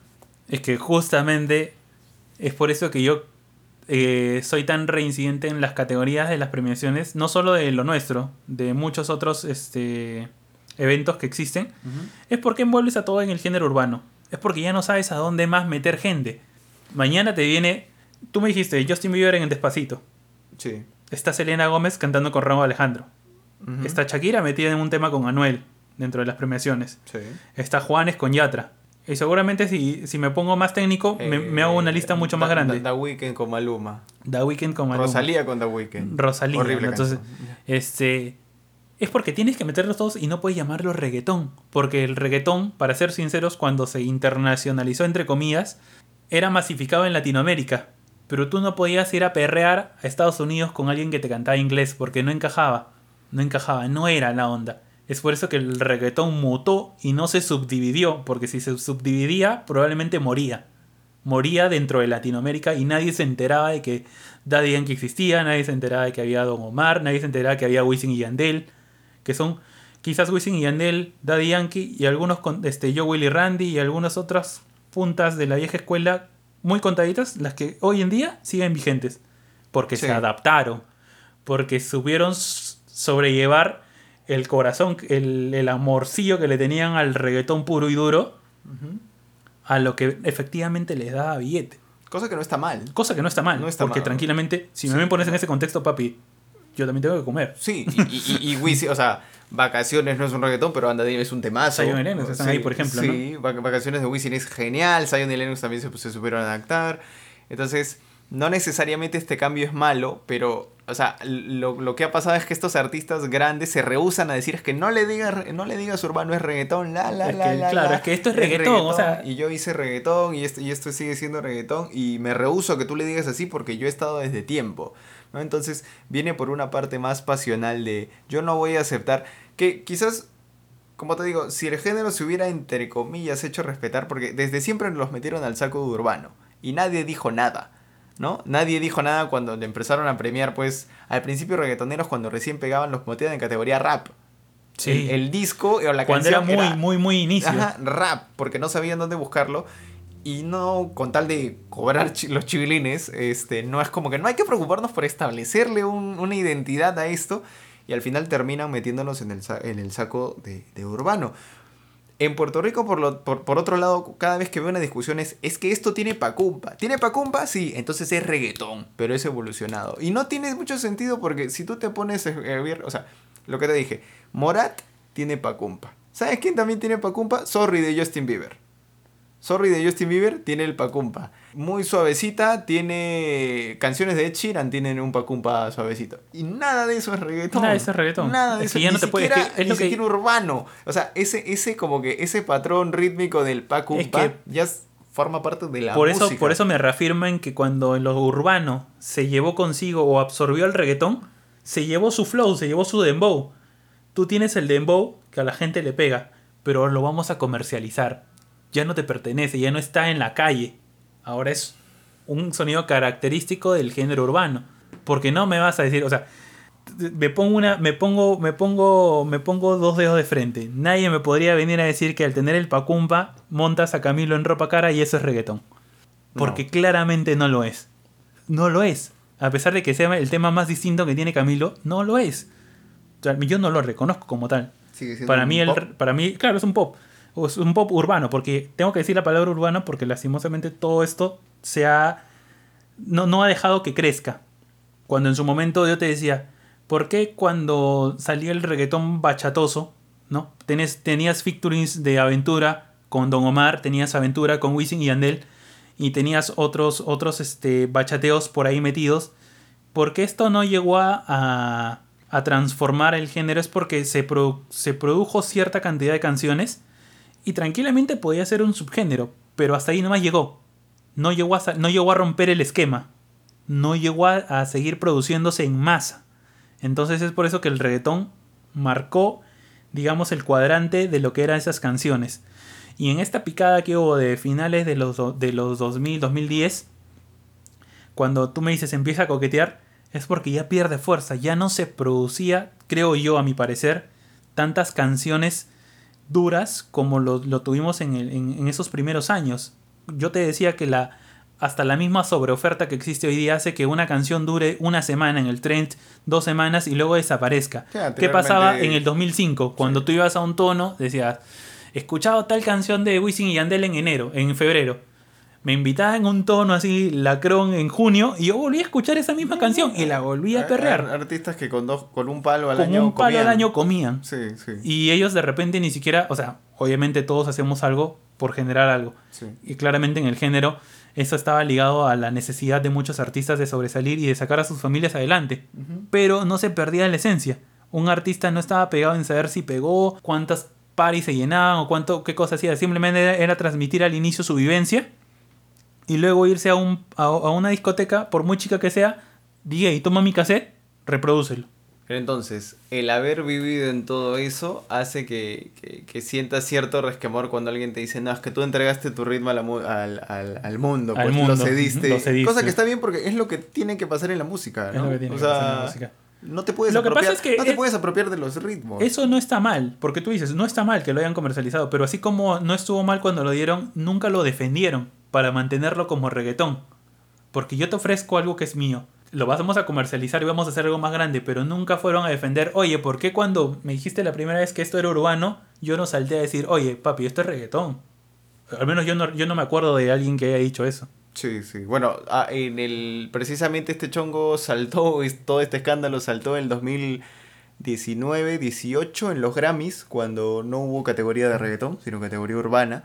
Y Yankee sí levantó su voz de protesta y dijo, ¿sabes que Yo no voy a ir, yo no voy a presentarme, porque hasta que no lo reconozcan como tal. Eh, la historia terminó en buen puerto porque el, el, menos el 2020 fue la primera vez que debutó el reggaetón como tal en categoría, al menos en los Grammys. ¿no? Y ahí es donde J Balvin ha tenido sus, sus, premiaciones, que también es discutible porque reggaetón J Balvin... Claro, entonces este... yo sí creo que el reggaetón no, no le diría muerto como tal en ese sentido, porque vamos, estoy seguro que al menos en, en, cada uno de estos podcasts hemos sacado de uno a dos reggaetones, reggaetones como tal, porque han salido. Entonces se sigue haciendo, no a nivel masivo, no, y si acaso alguno ha tenido 500 millones de, de views, es nada comparado a los pops que han rebasado los miles, pero se sigue haciendo. Por lo tanto, me hace un poco de ruido escuchar que digan muerto como tal. ¿No? O sea, de, de, de, de, forma... Es bastante complejo. Quizás en nuestro análisis podamos rescatar, como tú dices, un par de reggaetones eh, durante cada episodio o cada cierto tiempo. Y, de hecho, pero, ninguno, tiene tanto alcance. Pero ninguno, quizás es lo que más se parece. Pero probablemente es porque nosotros estamos indagando. ¿Qué pasa? Que hay mucha gente, así como salieron a saltar muchos a decir, oye, el reggaetón no ha muerto, hay gente, pero también tienes que tener en cuenta que hay mucha gente que sigue haciendo reggaetón quizás de la mata, como le llaman, pero lo que no está pegada en el medio. Y que lastimosamente nadie los escucha. Así, así de sinceros. Exceptuando Perú, que parece que es territorio de reggaetón, porque estábamos viendo el top, el top 50 de Perú. Y el primer tema es Bandido y ese tema es reggaetón. El bandido, como de ahí viene eh, la noche la noche de anoche, ¿tú dirías que es reggaetón? No es reggaetón. No. De la noche de anoche. Es un, para mí es un, es un. No encajaría en pop, pero sí en urbano. Ok. Y Bichota, sí. Mm, es que tampoco. Es, que tampoco, no sé. Ya, no, ya está bien. yo, soy, el Contreras. me imagino que el tema es más complejo. Lo que este. pasa es que sí. Probablemente tendríamos que tú y yo sentarnos, invitar a alguien más y armar un podcast de una hora más para hablar tecnicismos de lo que es el reggaetón o no. Disculpando las licencias que otras personas pueden tener, yo no soy un experto en esto, pero sí tengo mi opinión, al menos. Entonces el tema da para largo. Yo creo que la conclusión de todo esto es el reggaetón, sí, muerto muerto per se no está, pero sí ya lo que domina actualmente el mundo, que la gente, la gente sobre todo he escuchado muchos puertorriqueños, es lo que domina ahora es el reggaetón, nosotros controlamos el movimiento. No, no, esto, eh, lo que controla en este momento es lo urbano. Sí, contribuiste mucho hiciste tu parte contribuyendo con, patrones rítmicos y con otros estilos, pero ya no eres tú dueño de ese, tú no controlas nada, ¿no? Eres, formas parte, eres un agente más dentro de cómo se mueve la maquinaria de la música. Estás envuelto en eso. Estás envuelto en eso, pero ya el, el haber participado desde hace mucho tiempo no te hace estar en control de. Sí, todavía tienes artistas top, como te digo, como dices, Wisin, Yandel, Daddy Yankee, todos siguen vigentes, pero en su mayoría lanzan temas a veces que no son reggaetón y no está mal, ¿no? Wisin sigue sacando hitazos, claro. se han adaptado. El- eso es lo que se le destaca a gente, de hecho, como Daddy Yankee. O sea, a Daddy Yankee, más allá de que este tema haya gustado o no ha gustado, independientemente de eso, el tipo es un monstruo que ha pegado en 90, ha pegado en 2000, 2010 y 2020 En sigue dando 2020, claro. palos. Entonces, el tipo ha dominado todas las décadas en las que ha estado. Entonces, eso no se le quita. Y que, proble y que esta canción Problema para mí no es un tema realmente bueno, o eso es un tema resaltante, es un tema más del montón. Yo, si saco un disco, este tema para mí es relleno. Quizás sin tanto, sin tanto preámbulo. Sin tanto bombo, lo hubiera recibido mejor. Yo también. Lo hubiera recibido mejor, pero entiendo que son parte de estrategias de marketing, que- estrategias que ni tú ni yo conocemos porque no sabemos cómo se mueve bien ese mundo de la música. Pero sí siento que es un tema correcto, de cor- y hasta correcto puede llegar. eh, nada más. No es un tema mal trabajado, definitivamente no. No. Es un tema bien hecho. Es un tema de calidad. Pero es un tema que no me puedes usar esto como caballito de batalla para defender el reggaetón. ¿no? Shakey Shake que me podías usar para defender el reggaetón. Con todo y esto, no se discute para nada la calidad de Yankee como artista Como top. artista, sí. Como artista top. Sigue dominando el. Sí.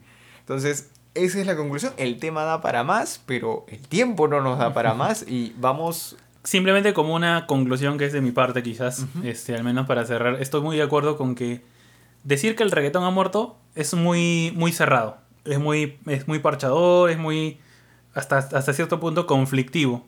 Sí. Porque no es así.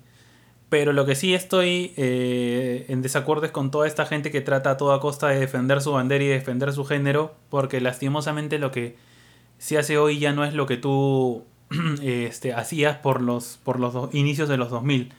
Entonces, el reggaetón no muerto. Se hace en muy, en muy baja, este, ¿cómo te puedo decir? Producción, o sea, en el, en el término cuantitativo. Ya no hay tanta gente, ni tantos exponentes, ni tantas canciones con ese flow tan seco del reggaetón vieja escuela. Y si alguien quiere hacer algo, o sea, todavía hay tiempo. Pero para mí lo que predomina ahorita es lo urbano, lo comercial.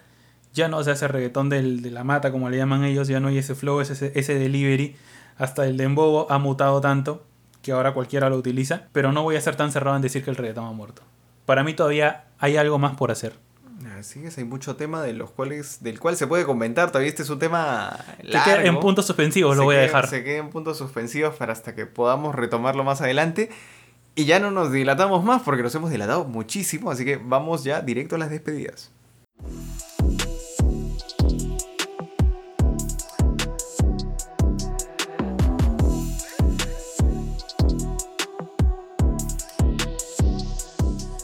Y bueno, gente, ya estamos en la parte de despedidas. Rapiditas nomás porque este podcast se ha extendido más de lo, de lo que teníamos planeado. Agradecerles como siempre por, por la oportunidad que nos dan para escucharnos, por ese play. Y las últimas recomendaciones chiquititas flash que yo puedo hacer. Gente, salió en febrero el disco de Foo Fighters, Medicine at Midnight. Escúchenlo porque está bravazo, está muy bueno. Tiene ahí unos jugueteos ricos con algunos ritmos y siento que vale muchísimo la pena. Igual, gente, a todos los que han llegado hasta este hasta esta despedida del, del, del episodio, este, mucha buena vibra, sigámonos cuidando eh, y nada, bendiciones para todos. Nos vemos en un próximo episodio. Gracias, buenas vibras.